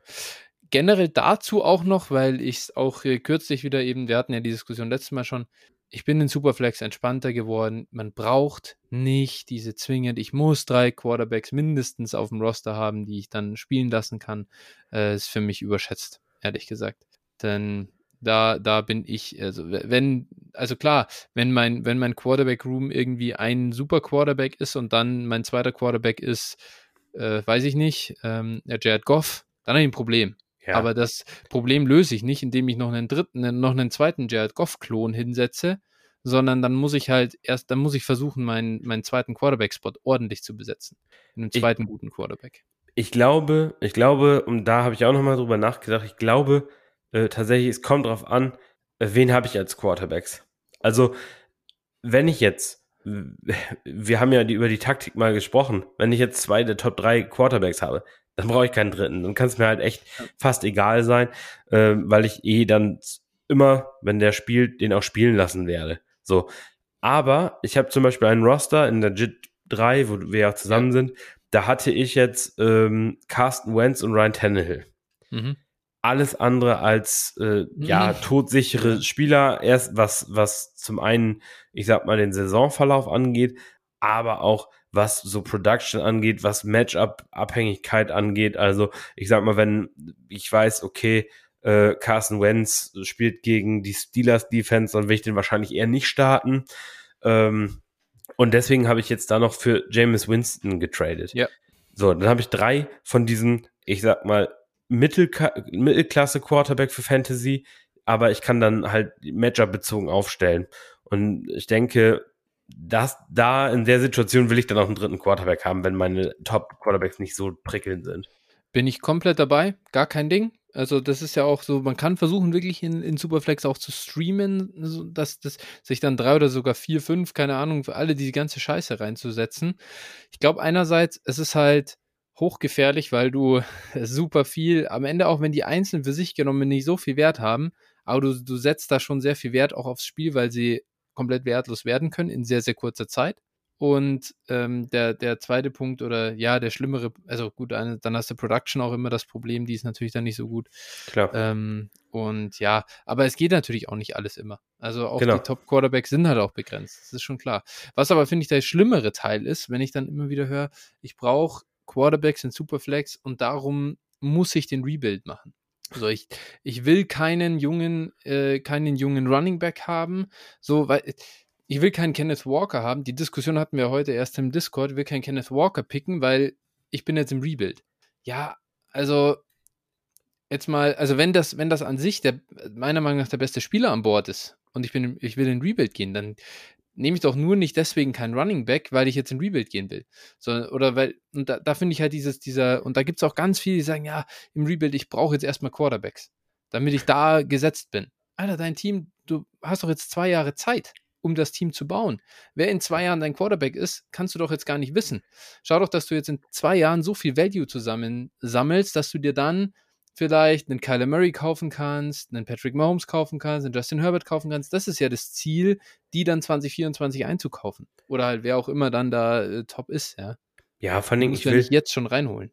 genau, und ich will auch nicht, äh, ich will auch nicht, ähm, die Punkte haben, die die mir machen. Ja, Klingt ja, halt blöd, ja. ne? Aber also am besten, wenn es die Liga zulässt, habe ich gar keinen Quarterback am Roster. Nein, also kommt ja immer drauf an. Ne? Man kann natürlich einen Quarterback haben, einen, auch einen guten Jungen und hat dann halt auf anderen Positionen. Aber und grundsätzlich, man muss ehrlich sagen, wir sind im Mai. Die Saison beginnt im September. Irgendjemand wird schon einen Running Back brauchen bis dahin. Also den Running Back wirst du in der Regel auch wieder los, sollte er dir punkten. Ne? Das ist halt, Ja. Ja. Also das ist nicht das Problem und da würde ich auch nicht zu sehr mich von Positionen abhängig machen. Gerade jetzt auch. Ich würde auch, wenn ich Rebuilder bin, einfach gucken, welcher Running Back zum, ist zum Beispiel aktuell brutal unterbewertet. Wen kann ich günstig kaufen äh, und, und der eine Chance hat, seinen Wert zu steigern. Auch als Rebuilder. Einfach sehen und dann, dann möglicherweise verkaufen. Guck den Miles Ja. Sanders an, den kriegst du mit hinterhergeworfen. Äh, wahrscheinlich für einen für einen Mid, Late Second in diesem Draft. Und wen willst du dann lieber haben? Miles Sanders oder irgendwie einen von diesen ganzen abgebrochenen Running Backs im, im diesjährigen Draft? Also Ja. Ne? Von daher, ja, also da muss man sich, glaube ich, nicht zu sehr festlegen. Grundsätzlich natürlich möchte ich immer wenig Running Backs dann in der Saison haben, die mir Punkte liefern einfach. Ich möchte Ja. jetzt keinen Najee Harris haben in meinem Lineup, weil der ist jetzt aktuell einfach zu wertvoll. Da kann ich besser die Picks nehmen, die ich für den bekomme und mir die, die Picks machen erstens keine Punkte und zweitens verlieren sie auch nicht an Wert. Ja. Ja, das ist eben das, was, glaube ich, hier der entscheidende Punkt ist. Gut, genau. Ja, da gibt es mit Sicherheit noch äh, zig andere Ja, Sachen, über die wir sprechen könnten, aber wir können jetzt auch nicht, wie, wie gesagt, nicht zu allem was sagen. Ich glaube, das waren so ganz ähm, ja, interessante Gedanken rundrum, ähm, die man so hat. Äh, und wir sprechen sowieso nach Möglichkeit die ganze Zeit darüber, was wir äh, da so, was uns in den Kopf schießt oder was wir für Grundsätze ausarbeiten, über was wir nachdenken. Ja. Die nächste Frage, die kommt von Tinosaurier und er sagt, wo, bezogen auf die Positionsgruppen und den jeweiligen Drop-Off aus der Spitze, liegt für euch der größte Unterschied zwischen 12er und 14er Ligen? Ähm, ja, alles außer Wide Receiver. also würde ich jetzt mal so aus der Hüfte geschossen sagen. Also Quarterbacks werden natürlich noch wertvoller, weil Mhm. die in dem Format dann halt wirklich Mangelware werden, wenn wir von 14 Teams ausgehen. Wir haben in der Liga 32 Starter. Das macht also dann irgendwie äh, 12, äh, ja, ich weiß gar nicht, 2,66 im Schnitt oder sowas Also, wenn Mhm. ich jetzt, wenn ich das immer rumrechne. Also ja, da kann halt nicht jeder diesen dritten Quarterback haben. Gut, wir haben drüber gesprochen. Die einen brauchen ihn sicherlich nicht, weil sie einen guten Quarterback-Room haben. Die anderen brauchen ihn- nicht, weil sie Rebuilder sind. Also sollten unterm Strich, und das wird, glaube ich, oft falsch eingeschätzt, auch immer genug da sein. Mm.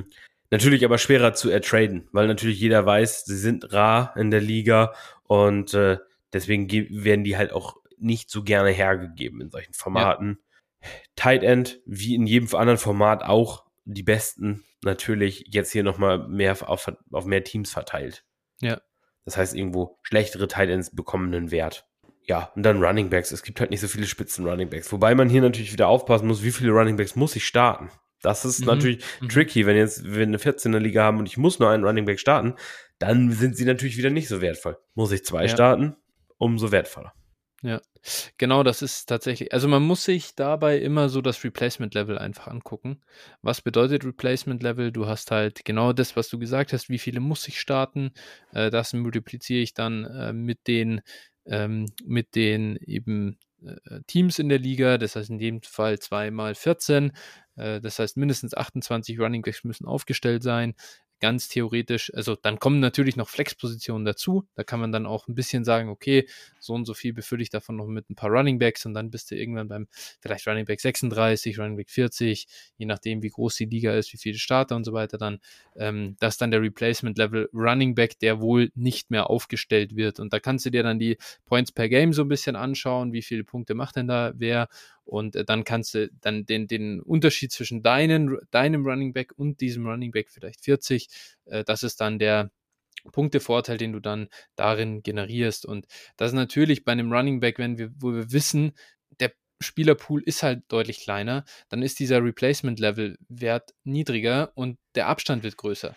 Und dadurch wird halt der, dadurch ist dieser Positional Value, daher kommt das ja an sich ähm, die, die NFL verändert sich eben immer mehr und äh, Wide Receiver werden immer relevanter oder immer mehr Wide Receiver werden relevant. Dadurch wird natürlich das Replacement Level jetzt angehoben von unten. Das heißt, selbst der Wide Receiver äh, 60 scored halt noch, also der scored halt besser als, als früher. Und äh, dann musst du schon relativ viele Wide Receiver Spots haben, äh, um dieses Replacement Level so weit zu drücken, dass die Top Wide Receiver wieder genauso wertvoll werden wie die Top Running Backs. Also solche, sowas, so muss man darüber, glaube ich, denken. Und äh, der große Unterschied, also der größte Unterschied zwischen 12 und 14er Ligen sind auf jeden Fall die Quarterbacks. Das ähm, ist halt so in Superflex.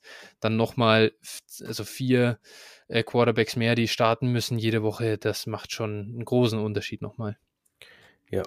Genau. Ja, da kannst du schon einiges mit steuern in der 14er Liga. Wenn du die Quarterbacks ja. besitzt, das ist schon. Ja. Also ich habe bis in einer Liga, ähm, da besitze ich irgendwie fünf wirklich gute Starter in der 14er mhm. Liga. Und äh, ja, ich trade die auch nicht, bis, bis, ich einen absurden Preis bekomme. Ich bin dann noch so ja. im, im, Rebuild, den so kurz davor, den abzuschließen. Äh, also ich denke, so nächste Offseason wird das so sein. Ja. Und äh, ich trade die einfach nicht, bis einer, ja. weil die ganze Liga eigentlich am Arsch ist dadurch. Jetzt haben die dadurch, dadurch ausgelöst, durch diesen Quarterback-Mangel, habe ich jetzt beispielsweise ähm, im Draft, im Rookie-Draft, meinen 1-11 für einen 23 First traden können, weil derjenige mhm. dann Ritter genommen hat. Ja.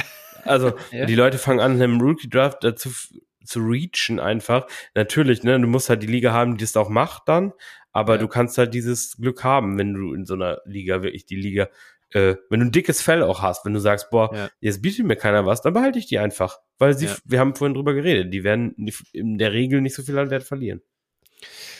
Ja, wo du gerade sagst, dickes Fell, das ist immer das, ich merke es immer wieder bei mir, das ist wirklich meine größte Schwäche als äh, Dynasty Manager. Geduld und äh, das einfach auszusitzen und auch äh, die anderen, die anderen Mitmanager einfach auf, am langen Arm verhungern lassen. Ja. Ich, also musst, ich, das ist ein Skill. Ja, wie gesagt, da muss ich sagen, also das klappt bei mir eigentlich mal ganz gut. Besonders ist es natürlich super, wenn du jetzt mit jemandem dreimal wegen eines Spielers verhandelt hast, er einen Mondpreis ja. aufgerufen hat und eine Woche später passiert dem Spieler irgendein, irgendwas Blödes, bekommt jetzt einen neuen Teammate, der ihm irgendwie richtig und dann kannst du noch mal hingehen und bietest einfach noch die Hälfte von dem, was du vorher geboten hast. Das ist immer, ja, ist dann ganz lustig. Ja, ja, aber das muss man schon. Manchmal muss man einfach ein dickes Fell haben und muss auch ja, denjenigen. Man muss immer sehen, wer hat, wer hat die Leverage, ne? Also wer hat praktisch die bessere Verhandlungsposition, um das in Deutsch zu sagen. Ja, absolut. Okay, gut, dann haben wir die nächste Kategorie und hier geht es um Draft. Äh, äh, generell Startup, Rookie Drafts. Lil Jordan fragt hier, mich würde mal interessieren, sagen wir im Startup, ist das Traden von Picks nicht erlaubt? Man kann sich die Picks aussuchen. Ihr hättet die erste Möglichkeit, einen Pick zu nehmen. Welchen würdet ihr dann nehmen und warum? Also dieses Pick Your Pick will ich eben an 1 bis 12. An welchem Spot will ich picken? Wir gehen jetzt mal von einem normalen Snake Draft aus, ohne Third Round Reversal und so weiter. Ganz klassisch, wie das halt meistens so läuft. Ähm, und Lil John sagt hier, ich glaube, viele wählen den ersten Pick in Startups, weil sie diesen dann traden können und nicht, weil das value-technisch der beste Spot ist. Phil, stimmst du Lil Jordan hier zu? Mit der letzten Aussage auf jeden Fall. Also natürlich, natürlich nehme ich den, äh, oder ja, ob ich den ersten Pick nehme, aber wahrscheinlich nehme ich den ersten Pick, also wenn ich jetzt traden darf, weil viele natürlich dieser, äh, diese freie Wahl mit 101 hat halt schon eine gewisse Magic und ja. äh, zur Zeit, als Mahomes auch noch der unangefochtene 101 war, ähm, ja, noch umso mehr. Ne? Mittlerweile hat sich das für mich so ein bisschen verschoben. Mhm. Um auf die Frage einzugehen, ähm, welchen Pick würde ich mal aussuchen, wenn ich dann nicht traden könnte, dann würde ich wahrscheinlich den 103 nehmen. Mhm. Weil ich bekomme dann einen Quarterback aus dem ersten Tier. Das sind für mich äh, äh Josh Allen, Mahomes und Justin Herbert. Dann bekomme ich einen, der überbleibt.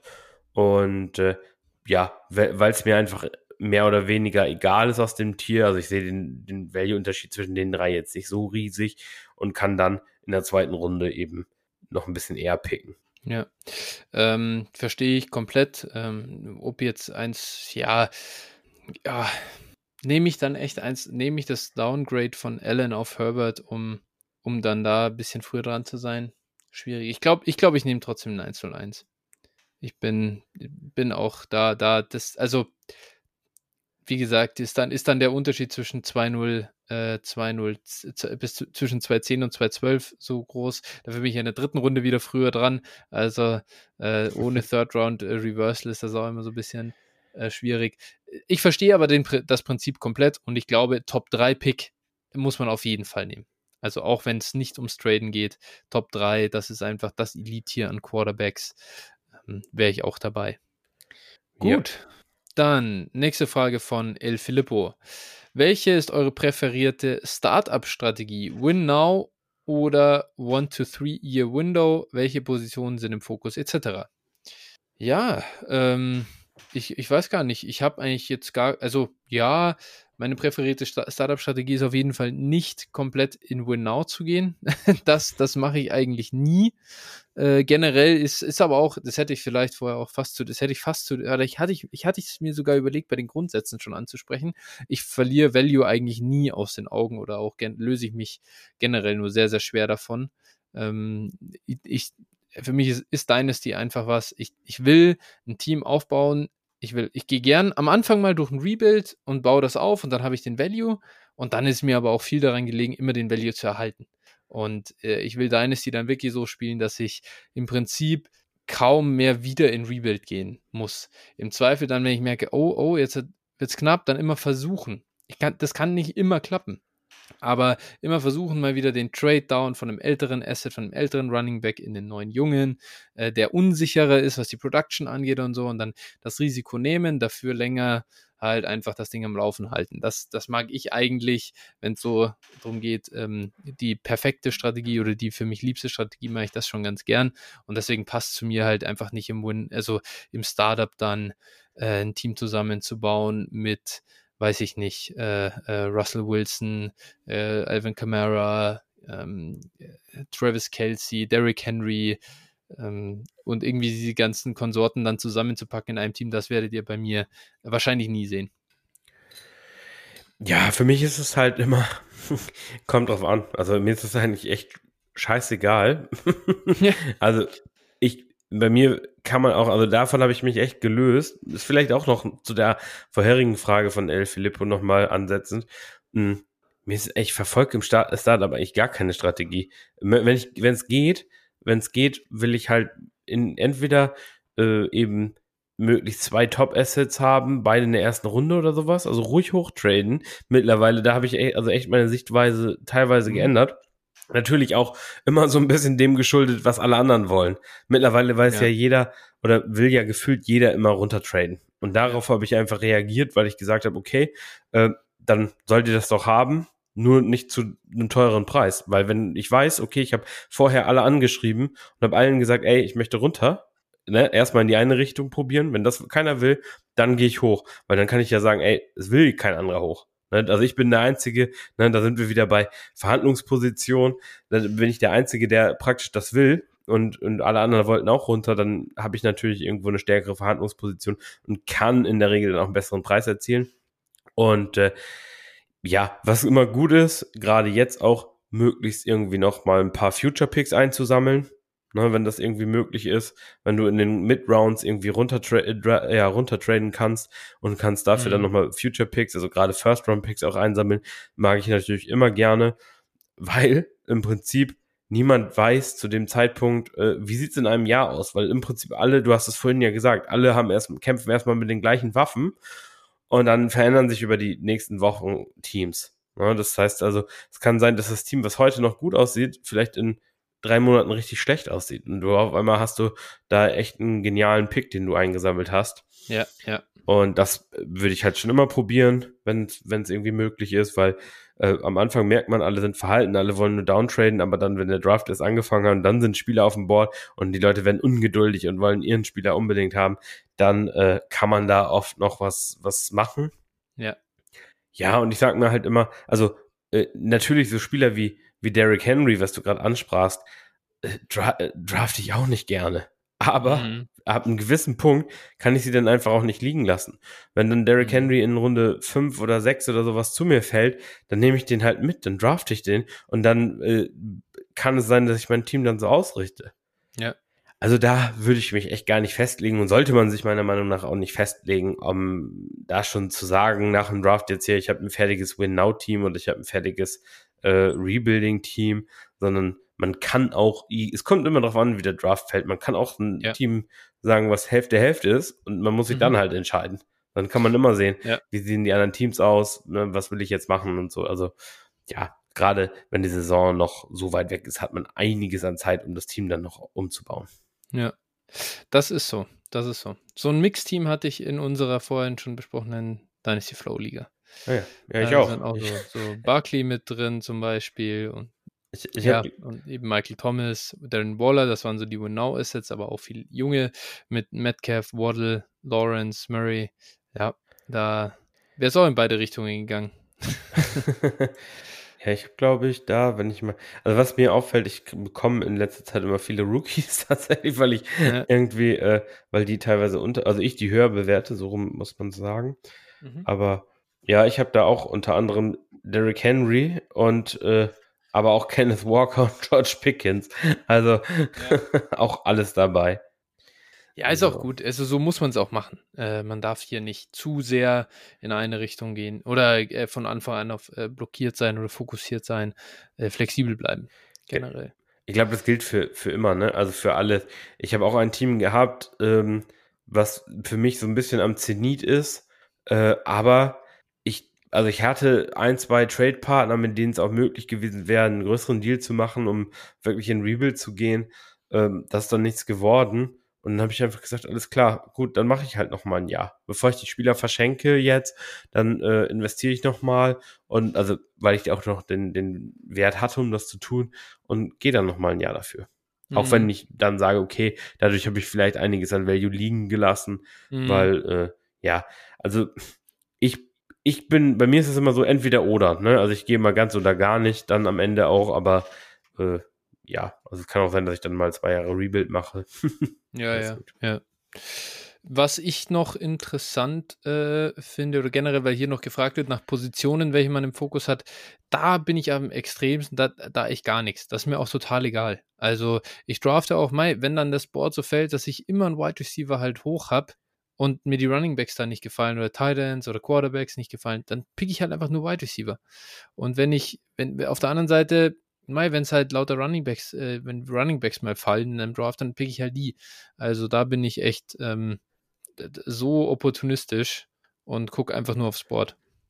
Ja, ich würde jetzt sagen, ich, ich drafte nicht so gerne Receiver in den ersten zwei, drei Runden. Okay, gut. Das ja. muss ich sagen, weil, okay. also so ein bisschen dritte Runde finde ich dann schon okay. Ja, ja, ja, genau. Das ist, das mache ich nicht so gern, aber sonst ist mir halt wirklich auch, ja. auch Wurst. Egal. Gut, das zur Frage von El Filippo. Nächste kommt hier von Mate. Wie sieht eure Draft-Strategie im Hinblick auf eigenes Ranking im Vergleich zur ADP aus? Wie stark draftet ihr nach eurem Ranking, beziehungsweise lasst die ADP mit einfließen, um eure höher gerankten Spieler später zu bekommen? Ja, voll. Also äh, ich, ich gucke immer, natürlich, ich, ich würde niemals für einen Spieler zwei Runden reachen, um nur ja, weil es mein. Guy ist und ich ihn bekommen muss. Liegt wahrscheinlich auch daran, dass ich wahrscheinlich jeden Spieler, den ich haben will, irgendwo habe. Ja. Also ich nicht sagen muss, okay, ich will jetzt dieses Mal nämlich auf jeden Fall den Spieler.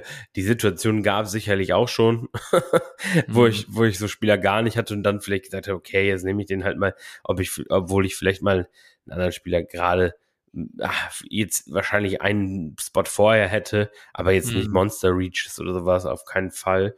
Ähm, ist halt einfach, das kann man machen, wenn man es möchte, ist aber Quatsch. Ja.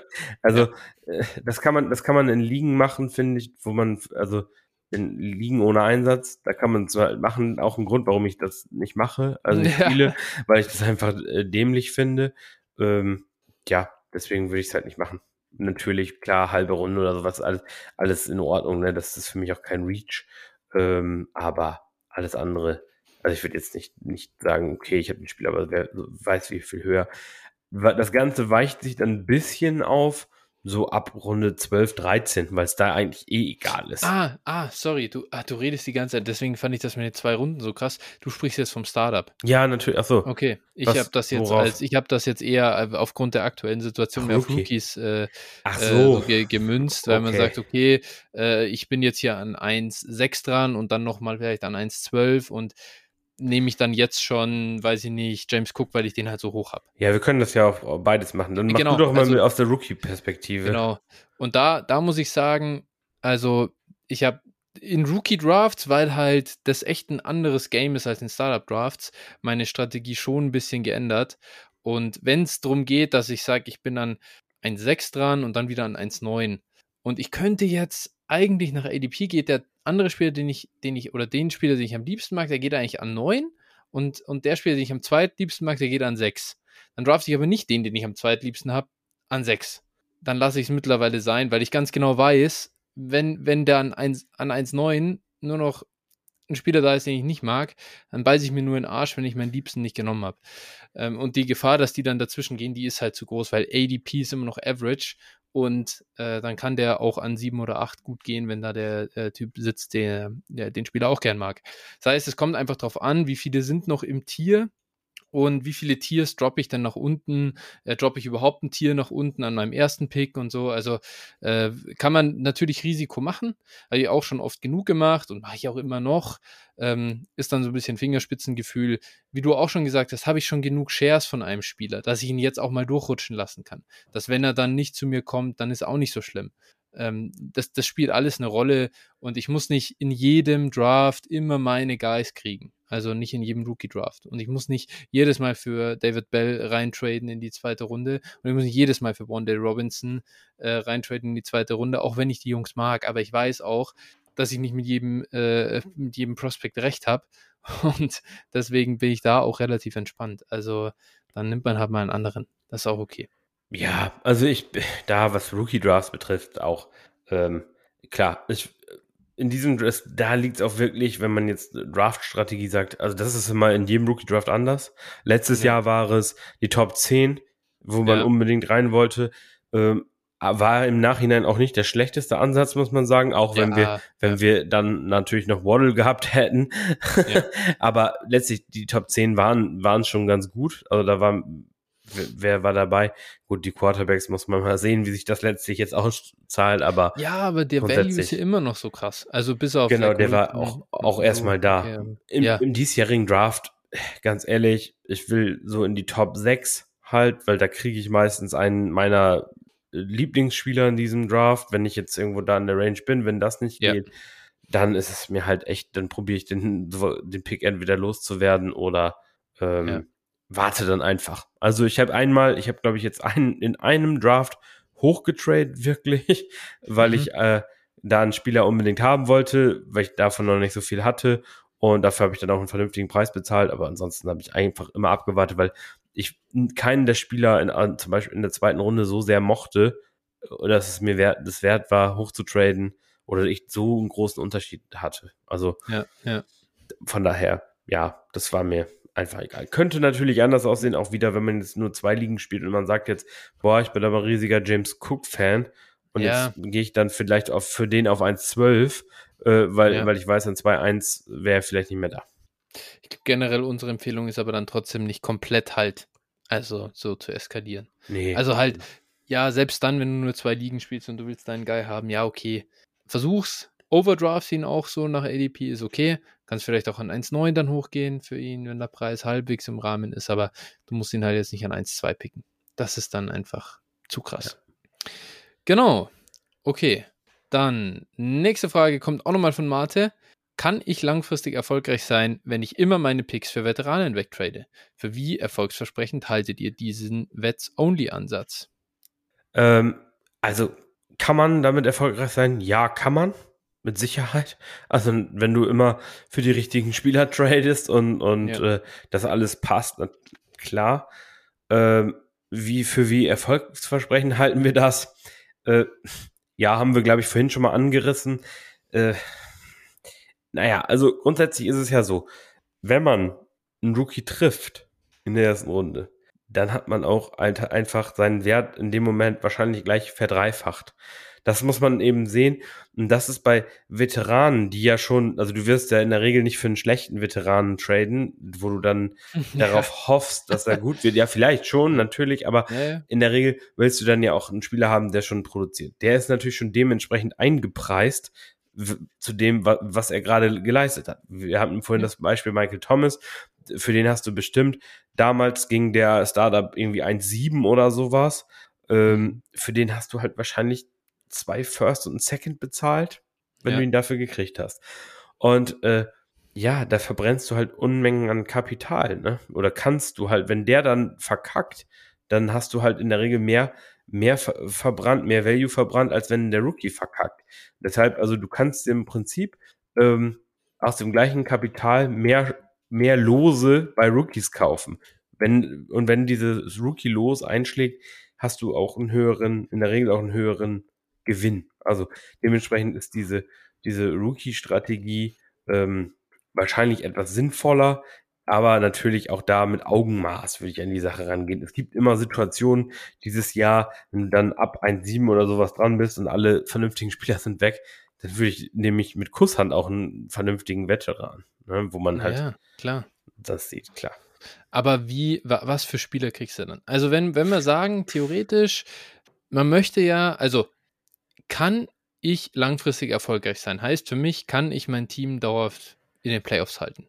Das heißt, du hast auch nie einen Pick, jetzt eben, wie, du hast ja kein 1-0-1 zum Wegtraden. Nee. Du, du, du, trade, du, du hangelst dich ja dann mit diesen Late Firsts durch. Und wie lang schaffst du es? Also, also wie, wie, wie schaffst du es überhaupt, dann dein, dein Value in dem, in dem Team zu halten? Du kannst natürlich, was du natürlich machen kannst, ist, wenn du immer, einen jetzt weiß ich nicht, einen Austin Eckler, einen Joe Mixon, einen Sieg Elliott noch vor ein, zwei Jahren, wenn du die alle immer rechtzeitig tradest und dann immer in jüngere Spieler gehst und die dann immer wirklich den nächsten Schritt machen, dann kannst du dein Value auch so rum aufbauen. Dann musst du es nicht über die Picks machen.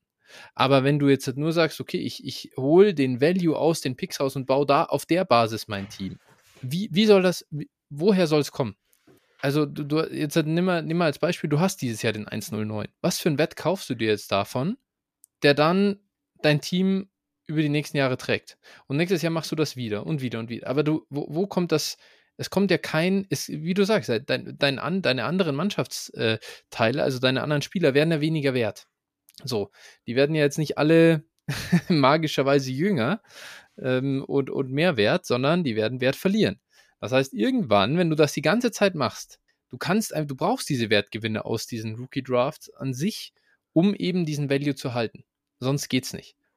Außer du, wie ich schon gesagt habe, du tradest immer wieder immer, du machst, du machst, du machst das Spiel mit den Wertgewinnen über die, äh, den Downtrade von eben Fünftjahres-Profis zu Sophomores, wo du dann den nächsten Schritt erwartest. Aber irgendwie musst du Risiko eingehen, sonst kannst du keinen Value gewinnen. kannst nicht immer nur billige Production kaufen, glaube ich. Nee, und in der Regel sind es halt eben diese, diese, also seien wir ehrlich, wenn wir in die Ligen gucken, die Teams, die dann wirklich die Future Picks nicht mehr haben, ja. äh, die sehen halt spätestens nach der zweiten Saison sowas von rough aus, dass die dann halt irgendwie mühsam ihre Picks zurückkaufen müssen und um dann erstmal den langjährigen Rebuild äh, einzuleiten. Wenn es dann in den ersten zwei Jahren halt nicht geklappt hat, dann äh, ist das schon ja. Shit. Ne? Also dann bist du erstmal wahrscheinlich, dann kannst du sagen, hast du eigentlich in dieser Taktik wahrscheinlich die ersten vier Jahre deiner, äh, deiner Dynasty schon mal verschenkt. Ja. Also darüber freuen wir uns natürlich, weil irgendjemand muss ja auch die, muss ja auch die äh, äh, Entry-Fee bezahlen, die wir nachher gewinnen, aber ne, das ist halt vielleicht dann nicht unbedingt immer zu empfehlen es gibt auch Leute, die haben das echt, ich selber habe das auch schon so gemacht und das hat dann auch geklappt, aber auch, weil ich dann teilweise gute Trades gemacht habe danach. Ne, das ja. ist eben, was du sagst. Dann hast du hier einen vom Wafer aufgepickt, dann hast du den wieder für einen Late Rounder verscherbelt und so, ne, oder hast einen da günstig gekauft und sowas. Aber das auch das ist halt auch schwerer geworden. Man muss halt das auch nicht mhm. unterschätzen. Irgendwie die ganze Community wird, wird halt besser. Ne? Früher konntest du eine gute, ein gutes Spiel, da konntest du einen Spieler für einen Second-Round-Pick verkaufen. Ja, äh, ja. So, ich, ich glaube, wenn wir heute einen Jake Luton hätten, den, den würde keiner mehr kaufen halt. Ne? Das war vor, ja, als der gespielt, vor zwei Jahren war, war, das halt, da hat man einen Second für den bekommen. Ich selber habe einen Second für den bekommen. Das ist halt krass. Das ist unmöglich mittlerweile, ja. glaube ich. Also es gibt immer, es gibt in jeder Liga auch oft noch immer ein, zwei Deppen. aber äh, ja, gut, dass sie nicht zuhören, weil die würden ja kein Dynasty Flow hören. Ja. Ähm, aber ja, die gibt es natürlich, klar, das Glück kann man immer haben, dass es immer diese die schlechten Manager gibt, aber in der Regel äh, ist es mittlerweile wirklich schwer geworden, daraus ja. aus der Strategie langfristig erfolgreich zu sein. Ja, und wenn ich mir auch, wo du schon gesagt hast, diese Teams, die kennt man schon. Es gibt einfach, wenn ich mir anschaue, in, ich gucke in Ligen rein und ich sehe, fuck, da ist ein Monster-Team auf der einen Seite und es ist ein schlechtes Team auf der anderen Seite. Ich weiß genau, wer auf Rookie Picks gegangen ist und wer nicht. Weil das, das einfach diese, diese, diese, diese, ah, wie soll ich sagen? Du, ich glaube, du kannst kein, kein Super Contender aufbauen, ohne Picks zu haben du, du musst die Picks nicht unbedingt gehittet haben. Das ist gar nicht mehr der Punkt. Aber dass du mal viele zusammengesammelt hast, dann musst du aber irgendwie das geschafft haben, dass du wirklich mal einen Draft so richtig ownst und viele Picks hast, fünf, sechs Picks in der ersten Runde und die dann für Wets traden, Future Picks von Managern halten, die dann in Rebuild wollen, die teuer verkaufen. Da kann man mal was machen, kann man auch so rum aufbauen, aber es ist eine absolute Ausnahme. Und generell, auch wenn ich an, auf meine Teams schaue, meine besten Teams, da habe ich einfach immer viel auf Rookies gesetzt und die halt billig bekommen im Vergleich und sind mittlerweile, ja, jetzt sind sie halt Top 2, 3, 4 äh, Startup-Picks. Ähm, ja, also runden Startup-Picks. Ja, genau, ganz kurz nochmal, um das zu sagen, also äh, ich bin, also wir haben ja auch oft liegen, wo wir irgendwie drei bis sechs First-Round-Picks dann haben. Ich will die nicht alle machen, ne? Das muss nicht immer der Fall sein. Also wenn ich meine, ich will meine Picks auch gut verkaufen. Ich will dann auch so, ich sag mal, wenn ich dann Wets, Wets klingt immer so, als wenn man Julio Jones kauft. Das ist ja auch nicht immer, immer der Fall. Ne? Also ich habe jetzt zum Beispiel dieses Jahr habe ich auch m, hm, Picks weggetradet, habe dann dafür äh, Waddle gekauft, habe dafür Bateman gekauft und solche Spieler. Ne? Also das kann man auch durchaus, die dann auch ein Value halten und, und ja. also ich möchte dann schon auch irgendwo vielleicht hier und da mal ein bisschen Sicherheit investieren, aber es kommt natürlich auch aufs Team an. Ne? Wenn ich jetzt ähm, voll, voll Rebuild bin, dann nehme ich vielleicht auch einfach mal die Shots. Ja, ja, und vor allem, also, oder jetzt dieses Jahr ist es halt nochmal ein bisschen anders, weil man halt keine wirklichen Halls äh, kriegt, so für hm, diese, hm, für ja, diese Picks. Das, das merkt man, ist ja auch völlig fair. Also, natürlich muss ich auch letztes Jahr, Letztes Jahr hast du an 108 einen Shot gehabt, eben, da war noch Mac Jones, äh, vielleicht da Devontae Williams, äh, Kyle Pitts, Jamar Chase, Travis Etienne, also je nach Gusto sozusagen. Ja, es ja. war immer, es war für alle noch was dabei. Ja. Natürlich musst du da viel mehr gekriegt haben als für dieses Jahr. Hey, 104 ist schon echt, puh. Äh, klar, wir sind jetzt große Burks-Fans, andere finden halt Traylon Burks gar nicht attraktiv und dann gehen die hoch dann mögen viele auch Kenny Pickett nicht, Kenneth Walker kein Receiving Back, der ist eh dann an 1-2 schon weg. Und dann hast du irgendwie so ein, ja, da, da geht halt nicht so viel.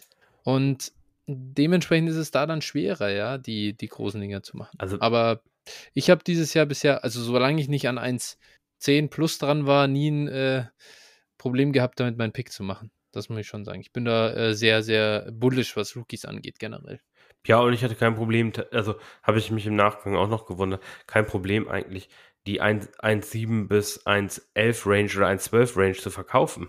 Es das ist halt, krass. es das, ist- das ist super schwer, finde ich. ja, also ich hatte, ich habe, glaube ich, in der Range, also wenn es nicht Kenny Pickett war, äh, ich glaube, ich habe einen Sky Moore Share, einfach nur, Ja. habe ich dir noch den, den Screenshot geschickt.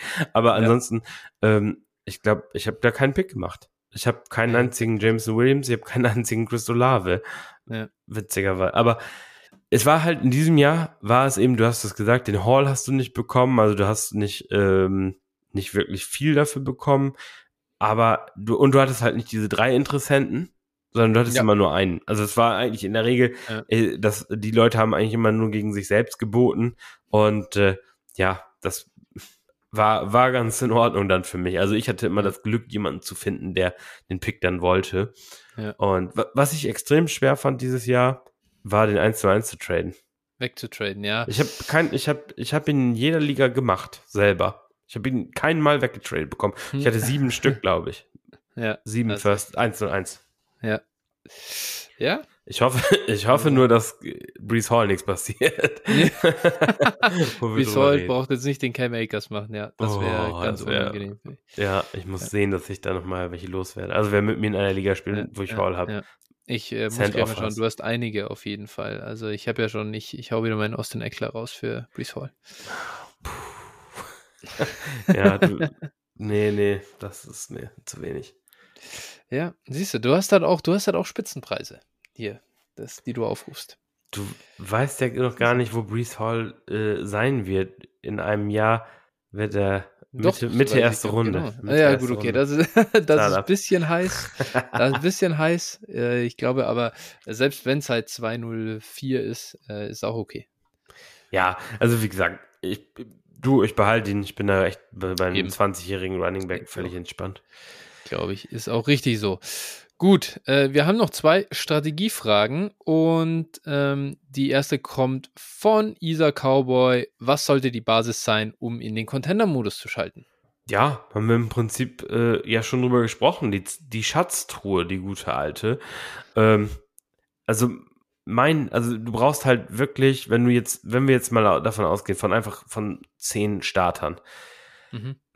Also für mich ist es zumindest wichtig, ein paar Cornerstones zu haben, in welcher Form auch immer. Weil die Erfahrung mir gezeigt hat, es ist sehr schwierig, alles neu aufzubauen innerhalb von einer Offseason. Also wenn, bei mir ist es eben, ich bin, entweder ich bin Rebuilder und dann habe ich sehr wenig, oder ich bin, bin äh, Contender und dann habe ich sehr viel. Natürlich, manchmal gibt es Ligen, wo du ein Übergangsjahr brauchst von einem einen ins andere, aber eigentlich nicht. Und so, du brauchst eine gewisse Foundation halt, die kannst du dir bauen. Das Beste für mich immer mh, verletzte Spieler, weil die punkten Ja. nicht, aber die haben, also die, die bringen dir dann die Punkte, sobald sie wieder da sind. Ne? Das ist immer, das kaufe ich dann ganz gerne. Dann, äh, und dann dazu eben ein paar Spieler, die eben, ja, schon, schon auch was bringen, eine Leistung bringen. Und äh, dann kannst du eben dann auffüllen. Dann kannst du beispielsweise, wenn du dann dazu in der Rookie-Klasse fünf Rookie-Picks hast, dann kannst du in der Regel irgendwie ein, zwei Running-Backs reinbringen, die ja oftmals relativ zeitnah dann auch punkten und kannst dann vielleicht die anderen Picks noch umsetzen, sodass du dann relativ schnell und dann mit füllst du mit Late-Picks eben mit Veterans auf und äh, dann hast du relativ flotten Contender. Ja, ich glaube, brauch, du brauchst halt ein Value-wise muss dein Team schon top sein, um Genau. das zu machen. Also Ja. im Prinzip sage ich, also dafür, dass ich als Rebuilder dann wirklich umschalte und sage, jetzt mache ich Deals, bei denen ich vielleicht value-mäßig in ein, zwei Jahren schlechter aussehe, als wenn ich dieses einfach durchziehe, äh, dann will ich schon eigentlich ein Top-3-Team fast sein, so in, so in Sachen Value in der Liga. Kommt sich immer drauf an, kann, kann sein, dass die super top-heavy ist oder so, aber so ganz grob ist das schon meine Richtlinie. Vorher will ich eigentlich nicht den, den Sprung machen, weil dann kicke ich lieber noch eine, ein Jahr weiter und sage, ich, ich hole nochmal mehr Value dazu, um dann wirklich auch äh, umzu, um zu schalten. Ich glaube, ist schon ein Fehler, dann zu sagen, oh, jetzt kann ich so ein, jetzt kann ich ein gutes Team machen, da kann ich um die Playoffs mitspielen und wenn ich dann Glück habe, dann gewinne ich den Titel, dann ist zu früh. Dann trade ich lieber nochmal äh, Spieler weg und schaue, dass ich im nächstjährigen Draft äh, Picks kriege oder trade auch die eigenen Picks nochmal weiter fürs nächste Jahr und so. Also das zu versuchen zumindest. Ähm, und ja, dann generell, ja, was für, mit was für Spielern schaltet man in Contender-Modus, ist ja auch so ein Thema. Oh, also wenn jetzt einer sagt, ich schalte in Contender-Modus und kaufe mir Sieg Elliott, dann ja. ich weiß nicht. Das ist halt hart. Ne? Gut, kommt darauf an, was sie kostet. Ähm, ja. ja. Also ich würde einfach auch sagen, vielleicht, und das ist einfach auch ein Aspekt, der, glaube ich, meiner Meinung nach unterschätzt wird, äh, die Trade-Bereitschaft sollte, also der anderen muss auch eine Basis sein.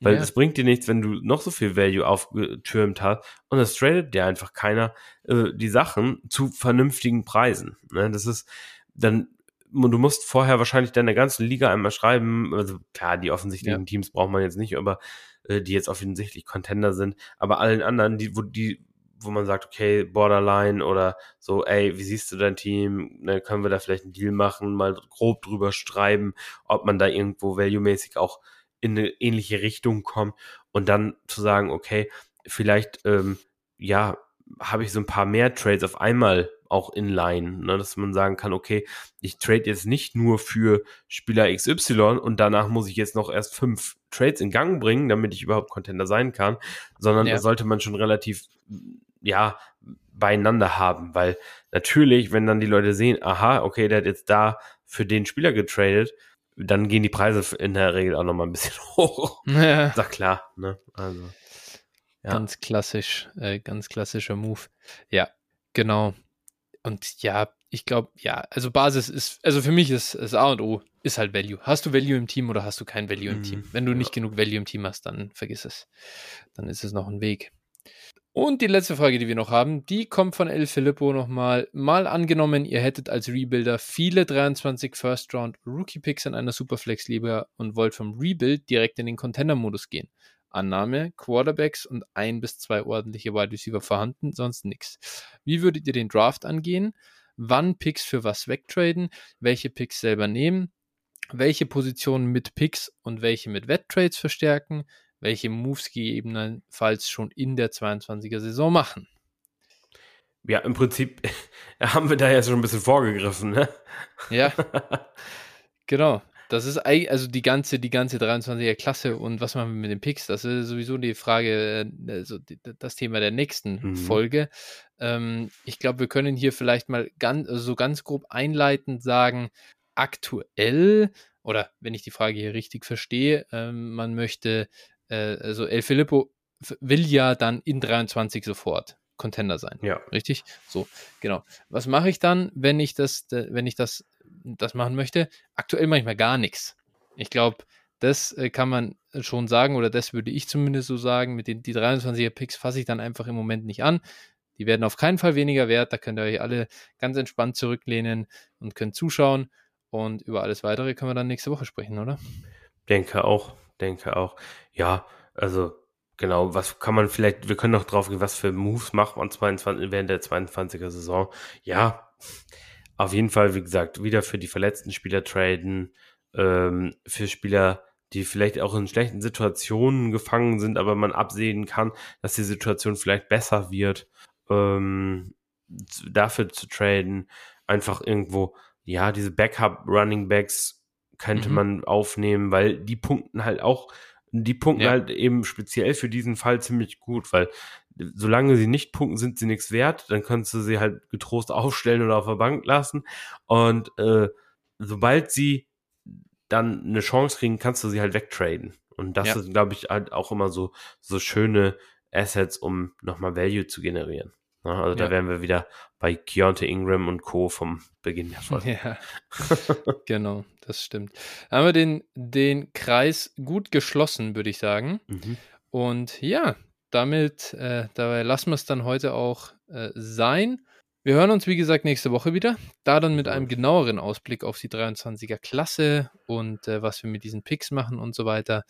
Ähm, dazu werden wir sicher auch nochmal ein bisschen also konkretere Fragen könnt ihr da Sicherheit nochmal abgeben über die nächste, über die nächsten Tage. Dann Ja. können wir da auch noch mehr auf eure Sichtweisen eingehen oder falls ihr genauer verstehen wollt, warum wir das und das so sehen. Ähm, genau, da ist natürlich der Discord weiterhin offen. Genau. Ja, wir müssen uns jetzt sputen. Wir müssen nämlich noch ein paar Angebote für 23er Picks raushauen, bevor Ja, ihr das genau. jetzt hier gehört habt. ähm, ja, nein, wir genau. Wir gehen da nochmal näher drauf ein. Heute habe ich mal wieder einen bekommen. Direkt vor der Folge. Glückwunsch. Das ist, also, und damit ihr das auch versteht, wie viel der auch mir wert ist, ich habe einen 23 First plus einen 24 Second bekommen für den 105 und da war Drake London an Bord. Also, ich gebe schon auch wirklich was her dafür. Ja. Also, wenn ihr sagt, ah, bei mir in der Liga gibt keiner 23 First ab, ja, müsst halt auch wirklich, wirklich äh, auch was abgeben. Ja, ja, ich habe auch, ich habe in einem äh, Rookie Draft gerade den 108 und den 112 für einen 23 First und Second abgegeben. Also zwei First Ja. für den First und Second, ne? Also, Das ist einer, das ist einer, der sie geht ganz selten, glaube ich. ja, aber Aber kann man probieren, natürlich. Warum nicht? Ja. So ist das. Gut. perfekt. Also dann, Phil, ich danke dir und wie gesagt, wir hören uns nächste Woche. Bis dahin, schöne Zeit, genießt weiter, wer dann der ersten Liga. Jawohl, werden wir machen. Danke, tschüss. Ciao, ciao.